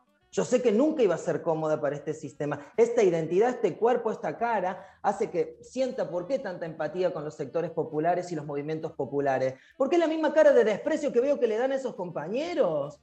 Porque es la misma cara porque son cartoneros, porque son ladrilleros, porque les faltan tres dientes, porque son gordas, porque son negras y porque viven en una villa. O porque ni siquiera viven en una villa, viven en esos rincones del país que agradezco tanto la militancia de Luciana, porque aparte de ser una periodista comprometida, es una militante de la cuestión de género, que fue allá, ah, por eso tengo la admiración que tengo y por eso no le huyo a esta discusión. Y sé que estoy hablando entre compañeras que saben nuestros recorridos. Eh, ese compañero, Emilio Pérsico, es el compañero que incluyó a través del potencial trabajo a más de 6.000 personas trans. Y fue él quien permeó de abajo para arriba con lo que nosotros fuimos a convencerlo primero. Che, las trabas no necesitan planes, necesitan lo mismo que se está pensando para esa economía social, un estímulo productivo, oportunidades de terminalidad educativa, certificación en oficios. Eso es lo que necesitan las compañeras. Nosotros no necesitamos una cuerda mágica de los sectores cisgénero que vengan a salvarnos la vida. Nosotros no necesitamos ni que ustedes, se lo dijimos al propio Emilio, nos vengan a enseñar a cómo construir política pública, porque las mujeres y las diversidades hace mucho tiempo que en base al dolor y la ausencia de nuestras compañeras, construimos nuestras propias políticas públicas, fuimos permeando socialmente con el mismo proceso que ustedes, que se movilizaban por decir que necesitaban la dignidad de un salario social complementario, nosotras nos movilizamos por cada una de nuestras leyes y nadie nos vino a salvar la vida. Ese proceso llevó a más de 10.000 compañeras incluidas en el potencial trabajo por temas de violencia, llevó a una unidad de gestión que hoy trabaja con una inversión para 500 personas de 50 millones de pesos a través de la Federación Argentina LGBT para la inclusión de personas trans en el marco socioproductivo. Ese compañero estaba el, el lunes 28 comiendo con las travestis un guiso en el barrio de San Cristóbal. Digo, es un compañero que a, mí, digo, yo lo que tengo más lindo y creo que por qué me respeta Emilio, porque le doy las discusiones, yo no voy a chuparle la pija a nadie, compañero, yo defiendo el trabajo sexual. Yo soy puta en los lugares donde tengo que ser puta. Yo en la política no le voy a chupar la pija para que alguien me baje el, el recurso y diga, ah, bueno, sí, no estoy de acuerdo, pero la chupa bien. No, amiga, o sea, yo ya tengo bien en claro cuál es mi rol. Y mi rol es no callarme. Y mi rol es ser incómoda. Y cuando algún día yo le dije a mis compañeras, cuando algún día yo sea cómoda, díganme y sáquenme de ahí. porque ya me tengo que dedicar a otra cosa. Eh, me, habré, me habré sentido muy, muy, muy cómoda, ¿no? Y es el lugar, y es el momento de sacarnos. Bueno, yo creo que esto va a traerle cola a Emilio porque el movimiento feminista es muy grande y somos el 70% de la fuerza. Yo creo que hemos tenido instancias muy comprometedoras y esto va, va a repercutir en un mejor movimiento Evita. A mí, compañeras, no me interesa lo que diga Emilio. A mí me importa lo que dice el movimiento Evita. Y nosotras no creemos eso. Nosotras no militamos eso. Nosotras no construimos un transfeminismo y somos una de las fuerzas que definió hace rato que somos transfeministas. Perdé cuidado que acá no fue fácil para las trabas que estamos, que no somos tampoco tantas dentro de esta fuerza, pero que somos muchas. Somos las que recorríamos los pasillos del Congreso, Luciana lo puede decir, en la época donde había 10 proyectos de ley para la inclusión travesti trans, las únicas travestis que laburábamos en el Congreso éramos del movimiento Evita. Nadie compartía ni siquiera un mísero contrato con esas compañeras. No hace falta crear proyectos de ley, hace falta hacer política que no sea testimonial. El movimiento Evita sabe hacerlo. Yo creo que nosotras, como construcción de fuerza feminista, no vamos a dejar que nuestra construcción sea testimonial. Emilio va a tener que saber, como ha hecho con el último tuit, y es importante que levanten el último tuit, donde dice, pido perdón a mis compañeras. Pido, ¿por qué? Porque nosotros, y saben de dónde lo voy a decir también, cuál es la discusión más fuerte que tenemos con Emilio. El núcleo cristiano, eclesiástico, de donde se mira la política de los sectores sociales.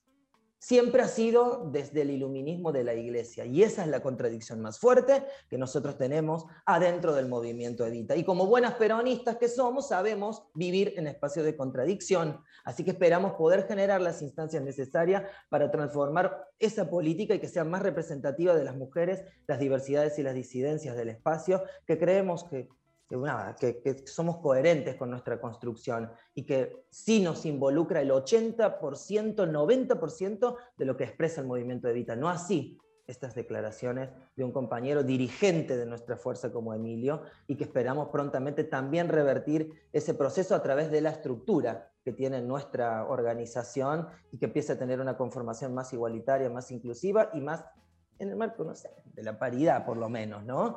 Que es eso hacia donde aspiran construcciones que intentan ser más representativas. Así que, nada, dejarle claro que como feministas no han sido días para nosotras fáciles porque tuvimos, digo, las instancias necesarias para poder decir todo lo que expresamos, pero por lo menos ya estamos saldadas con eso. Ahora estamos haciendo las presiones necesarias también para que nuestras compañeras no sientan que las que estamos acá estamos en espacios de comodidad. Nosotros no queremos espacios cómodos, no queremos que haya por muchos años, la verdad, espacios cómodos para nosotras porque no los hay. no los hay. Quedó clarísimo y además, por supuesto, en todas las organizaciones. La, para mí, por lo menos siempre en la experiencia, lo peor del feminismo y lo que más le molesta a los varones en cualquier ámbito no es lo que dice, sino la interpelación que genera. Y ya también después de, muchos años de experiencias concretas, de interpelaciones en, en radios, en diarios, en organizaciones, etcétera, la diferencia no está en que no sucedan cosas que pueden ser criticadas, sino en la actitud frente a esas críticas y la interpelación posible, ¿no? Ya no estamos en los inicios de la interpelación, sino que sabemos que la diferencia está en lo que se construye. Hay algo, Vane, por supuesto que te quiero preguntar, que es sobre la aprobación del cupo laboral trans, pero además algo que me interesa mucho rescatar de la Argentina, y no porque no haya alguien que nos haya dicho alguna barbaridad alguna vez, ya sabemos y de hecho estamos hablando de, en ese sentido, pero en España se está debatiendo una ley trans que Irene Montero, la, ministra de Mujeres y de Igualdad, rescató como un gran avance. A mí me sorprende, y quiero meter el, el dedo en la llaga, que en España se debate después de que el feminismo, digamos, más antiguo, de las mujeres más grandes, de las más académicas y ligadas al Partido Socialista Obrero Español, se opusiera fervientemente, no una, no una declaración, no una TERF, para hablar en términos, digamos, concretos, sino que el socialismo español se opuso fervientemente. Y en este sentido, Vania, me interesa destacar que la Argentina no solo fue pionera en la identidad de género y ahora en el cupo laboral, sino que, sin quitar alguna interna menor, eh, claramente no hay diferencias entre feministas grandes y chicas, jóvenes, y que es un transfeminismo más allá de cómo se nombre y que las leyes de identidad de género y de cupo laboral trans se han hecho con todas las diputadas feministas con las manos levantadas, ¿no? Y que hay algo también que la experiencia argentina puede brindar afuera, América Latina y también a Europa, ¿no? Una, una enseñanza más allá de nuestras realidades de esta posibilidad de unidad. Te quería preguntar en ese sentido, Vane. Digo, qué bueno, y también decir que hoy se están amasando proyectos también de avanzada como la ley integral trans, que busca, digo, es, es uno de los proyectos más complejos porque abarcaría eso, la integralidad de la dificultad que hay en el acceso a las personas trans a sus derechos, que es muy parecida a la que hay en Uruguay también. Sí, digo, sin duda, mirarnos, no sé, es- por ahí pienso, es, es muy difícil. Y acá quiero dividir dos planos, ¿no? Lo- esto, esto lo quiero decir desde el lado social, no del lado político. Desde el lado político yo estoy absolutamente convencida que son derechos los que se discuten, pero tenemos que ser nosotras también como buenas feministas, y acá creo que nadie está en un proceso acabado, nadie ya completó al 100% su deconstrucción, hay una interpelación a nuestro privilegio ah, pensado desde lo social, ¿no? Eh, digo, yo a mí me pasa, yo soy, eh, sí, la conocí a Luciana en un contexto, yo nací en uno de los barrios marginales de Villa María, salía de mi casa, me chocaba el campo, mi primer trabajo fue de peón de albañil, luego fue en el marco de ladrilleros, tenía 13 años trabajando en ladrilleros, sacando carretillas de barro por 15 pesos por día en el año 2001. Eh, luego cuidé infancias y luego fui trabajadora sexual. Digo, en todo ese tránsito fui como visualizando distintas desigualdades, ¿no? Hoy tengo un trabajo en el Estado, tengo un trabajo bien remunerado, tengo un salario registrado, tengo mis aportes, cobro mi aguinaldo. Felizmente desde el año 2019, desde el 11 de diciembre del 2019. Recuerdo a Claudia Pía cuando decía que le costó 20 años de militancia poder obtener un trabajo. Y digo 20 años de militancia no es porque la militancia construye trabajo, para muchos de nosotros construye legitimidad la militancia. Porque muchos de nosotros tenemos que primero presentar un, un certificado de legitimidad, porque si la mayoría de las personas cisgénero son habilitadas y algunas inhabilitadas por cuestiones de género, imagínense cuánto más nosotras. Yo creo que ahí es importante empezar a discutirnos esta mirada, no sé si, no quiero decir clasista, pero sí quiero decir del privilegio. Del privilegio que yo hoy vivo en San Telmo y que puedo pagar un alquiler de 30 mil pesos por mes. ¿Cuántas compañeras pueden pagar un alquiler de 30 mil pesos por mes? ¿Cuántas compañeras pueden vivir en un departamento quizás de más de 50 metros cuadrados como tengo yo, ahora que no es mío, alquilado? ¿Cuántas trabas tiene la legitimidad de poder decir una compañera, y esto no lo voy a dar vuelta, una compañera que fue parte de cargos legislativos, digo, sí, sí, pero por favor, con toda la confianza, que venga y que entre, sí, ella yo doy fe que es una... ¿Cuántas personas y cuántas compañeras trans, para no ir más, tienen esa posibilidad? Una agenda de teléfono como la nuestra, como la mía, sin ir más lejos, que pueda, si me llevan detenida mañana por una violencia institucional, sepa a quién llamar. Y, sé que voy a tener 10, 15 o 5 trabas fuera de una comisaría haciendo bardo para que me suelten. Eso pienso, ¿no? ¿Qué condiciones de privilegio tenemos? Y pienso también en ellas, en las europeas. Digo, no sé, mucha gente me hace acordar ese personaje de Capusotto, ¿no? Que cuenta todo lo de afuera como tan maravilloso. Eh, allá cambia el televisor cinco veces por año, ¿viste? Que- Acá en Miami, acá en Miami, no, acá en Europa, pero Y esas compañeras, ¿por qué? Digo, no, ¿no tendrán acaso un poco esa visión también, digo, de pensar, siento con todas las carencias, porque también, no sé, y acá me pongo un poco más neurobio de codificación, ¿viste? Ese momento, pónganme la música ahí, la es. música de, ¿cómo es que se llama? De Corbera, de Henry Corbera.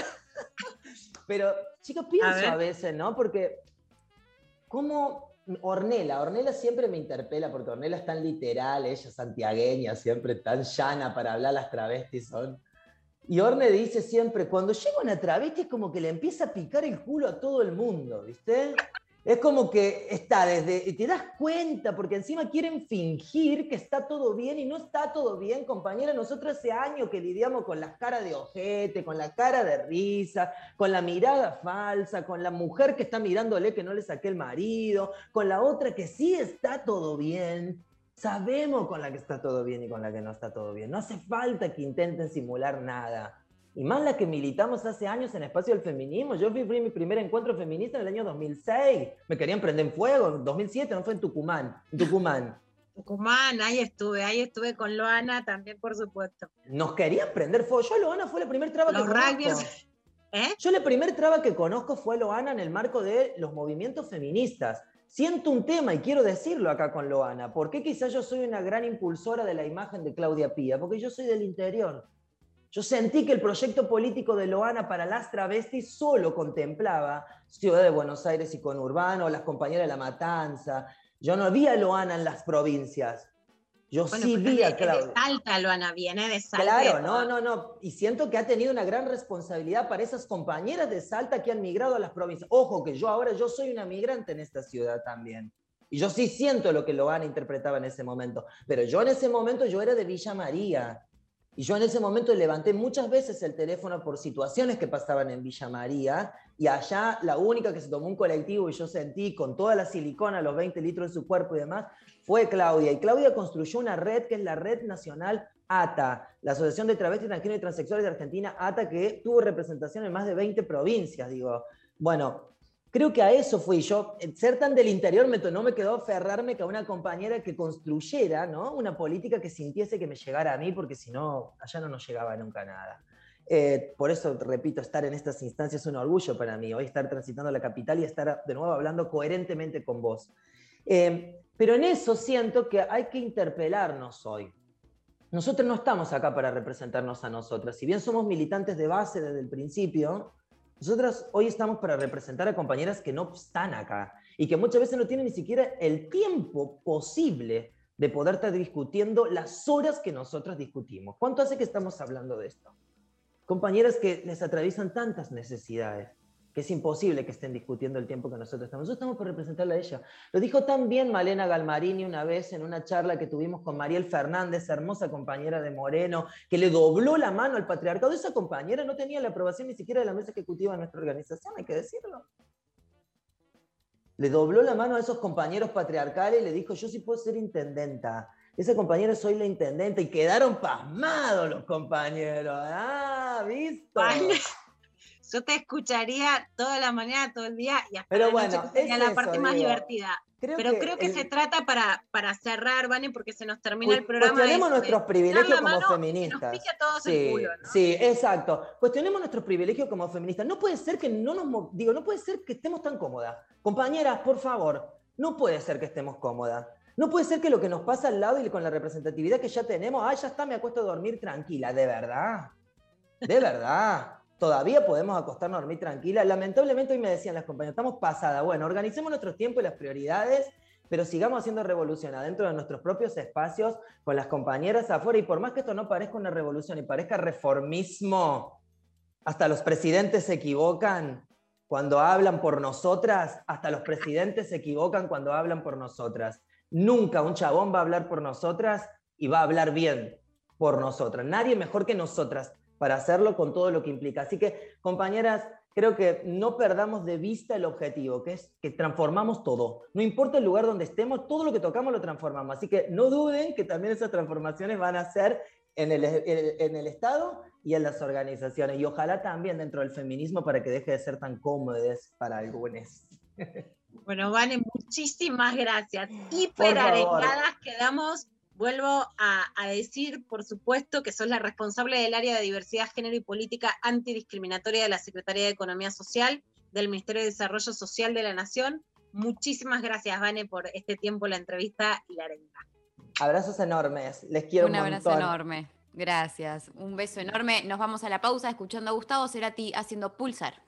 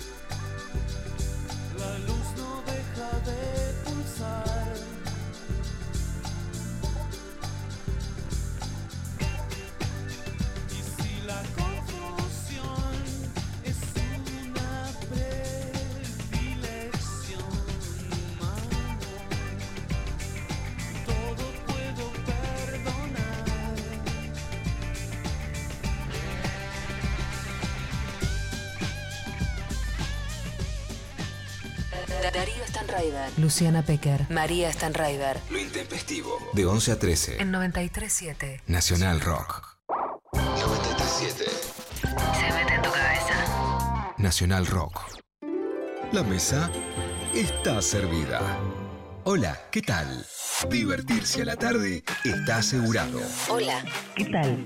Lunes a viernes de 13 a 16. Calu Bonfante, Diego Ripoll, Nati Carulias. ¿Qué tal? Hola, ¿qué tal? Hola. Hola. ¿Qué tal? Hola. ¿Qué tal? Por 93.7. Nacional Rock. Hace la tuya. Lo intempestivo. Lo intempestivo. Hasta las 13. Filosofía.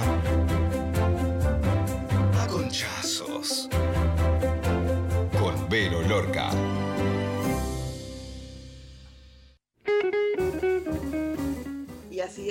Acá estamos en este segmento que se llama Filosofía Conchazos, con la frase del día de hoy que nos ocupa, que es la peor paja es la que no se hace. Veníamos hablando de esto, de que tenemos que conocernos para ver qué nos gusta, y bueno, entonces hay que ir, hay que... eh, hablamos de, de autoexploración, de autoerotismo, de autosatisfacción, ¿no? que es una manera elegante de decir paja, que todavía... Que paja, no sé si vieron como acá, lo usamos como, uh, qué paja, como que te da fiaca. Sí. En Perú significa como, qué bueno, qué paja. La primera ¿En vez que fui a? Perú dije, Ah, ay, no sé qué comenté y me dijeron, qué paja. Y yo me quedé como regulando, diciendo, pero si Pero estaba bueno lo que te decía. Claro. sí. Y eso me gustó mucho, porque decís, es algo bueno, es qué paja, qué lindo, qué gran momento. De eso hablamos hoy. La masturbación no es mala, al contrario, tiene un montón de beneficios. Hacerlo a la mañana ayuda a comenzar el día con energía, hacerlo a la noche ayuda a conciliar el sueño, hacerlo mientras estás escuchando la radio ayuda a liberar tensiones, no sé, me Sí. contaron, quizás algunos oyentes puedan decir algo.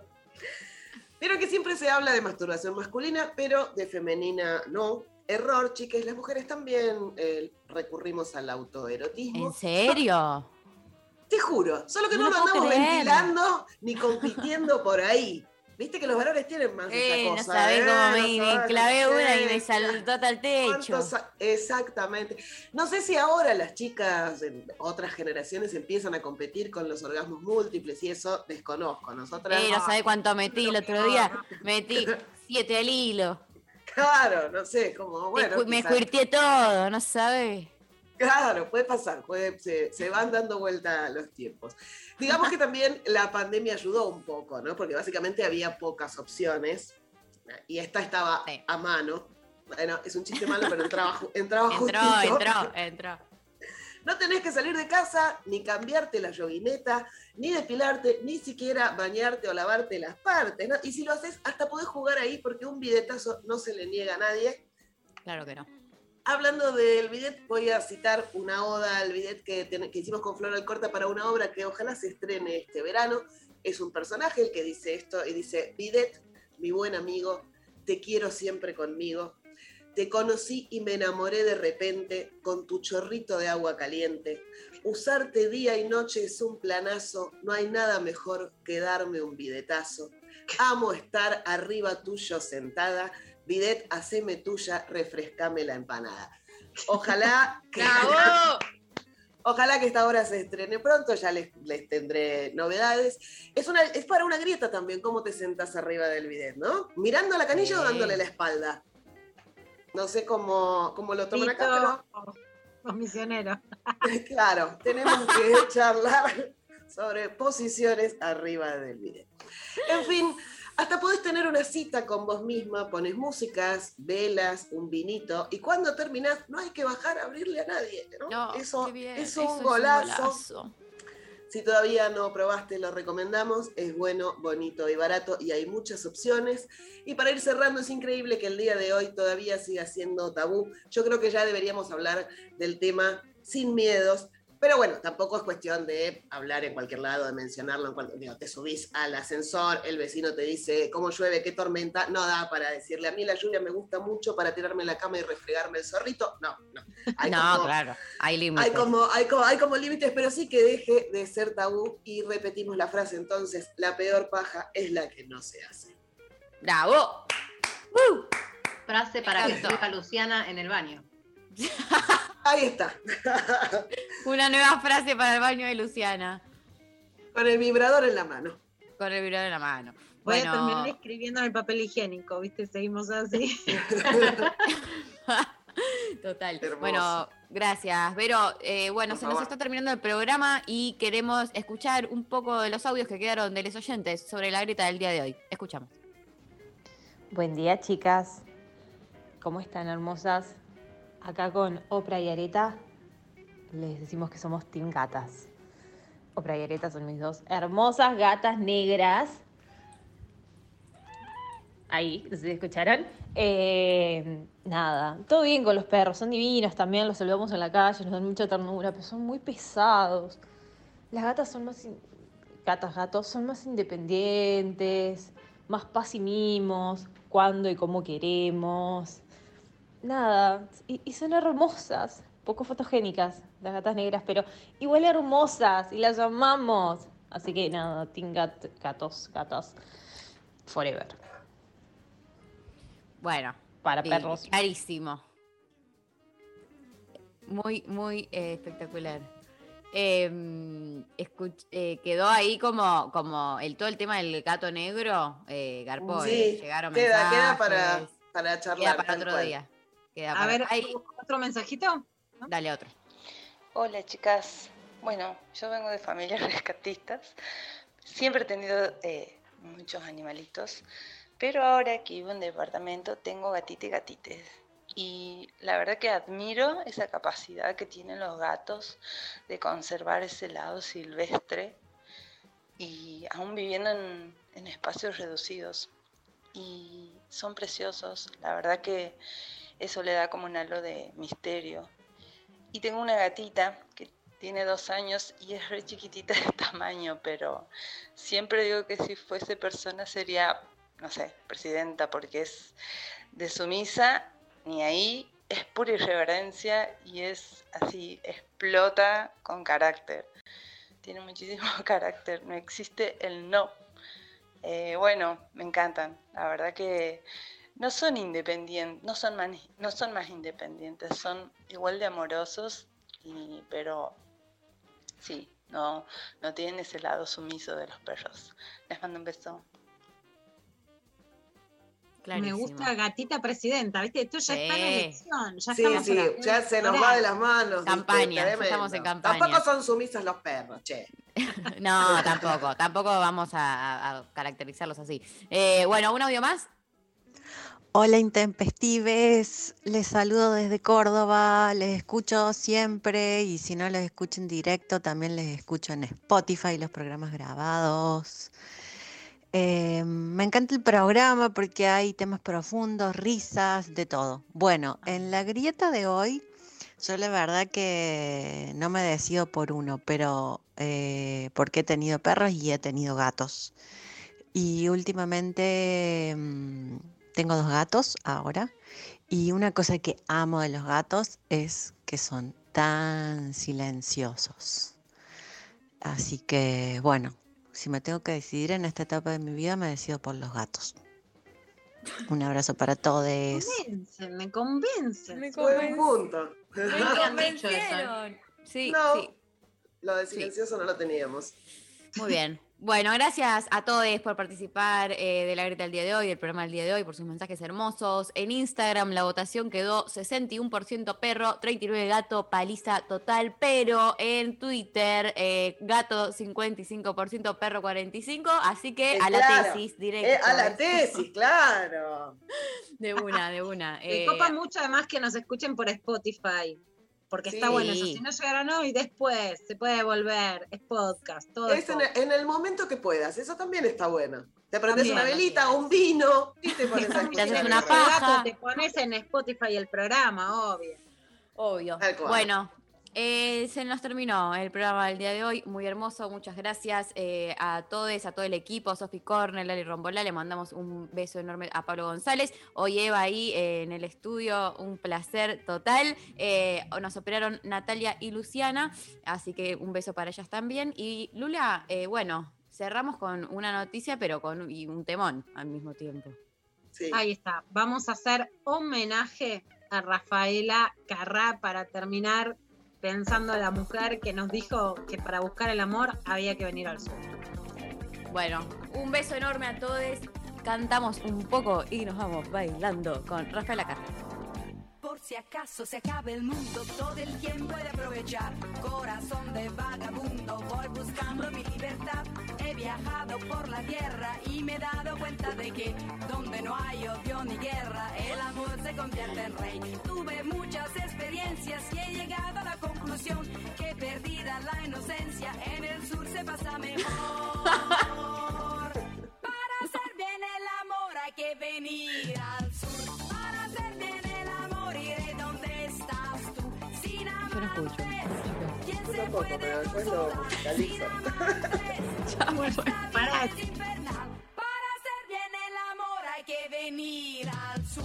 Lo importante es que lo hagas con quien quieras tú. Y si te deja, no lo pienses más. Búscate otro más bueno. Vuélvete a enamorar.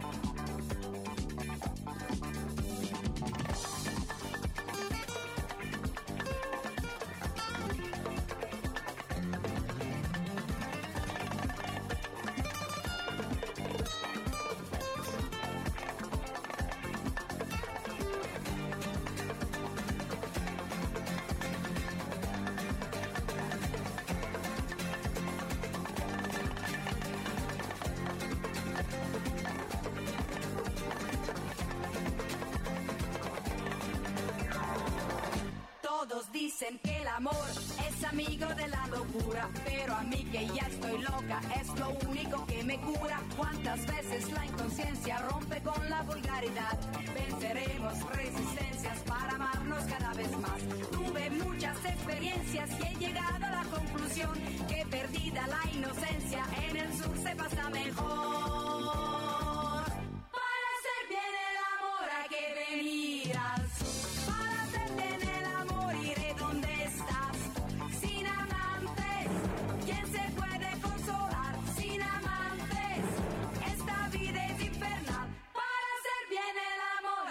Venir al sur. Lo importante es que lo hagas con quien quieras tú. Y si te deja, no lo pienses más. Búscate otro más bueno. Vuélvete a enamorar. Para hacer bien el amor hay que venir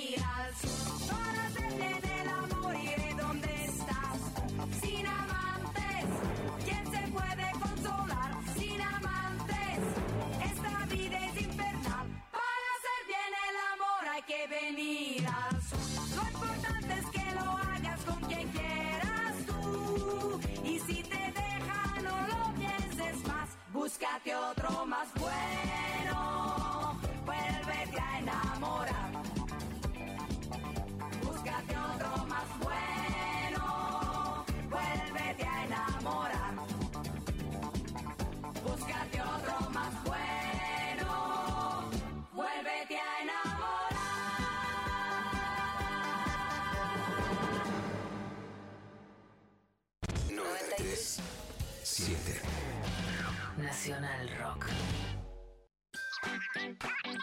Más de un año con esto y todavía no sabes usar el barbijo. Ajaja. Sí, mira, te tapa la nariz, te tapa la boca y hasta la pera te tiene que tapar. Lo que no te tiene que tapar son los ojos, porque te vas a llevar puesto algo. La realidad, por ejemplo. Cuídate vos y de paso me cuidas a mí. 93 7 Nacional Rock. Hace la tuya. Hacé la tuya, pero no hagas cualquiera. La unión. Así. La fuerza. pueblo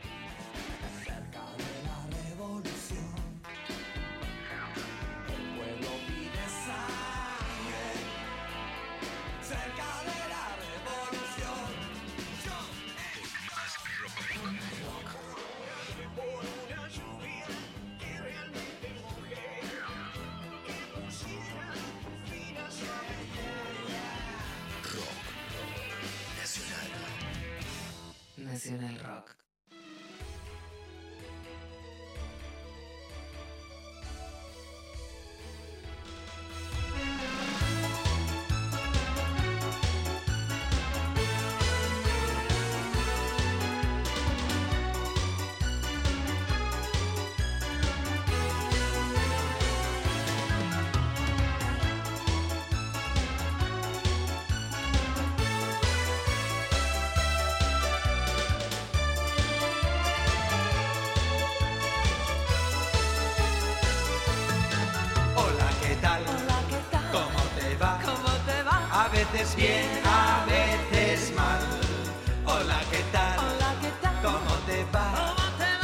Sí, con sí, con sí, con sa. Hola, ¿qué tal? ¿Cómo te va? Yo quiero tu felicidad. Hola, ¿qué tal? ¿Cómo te va? Yo quiero tu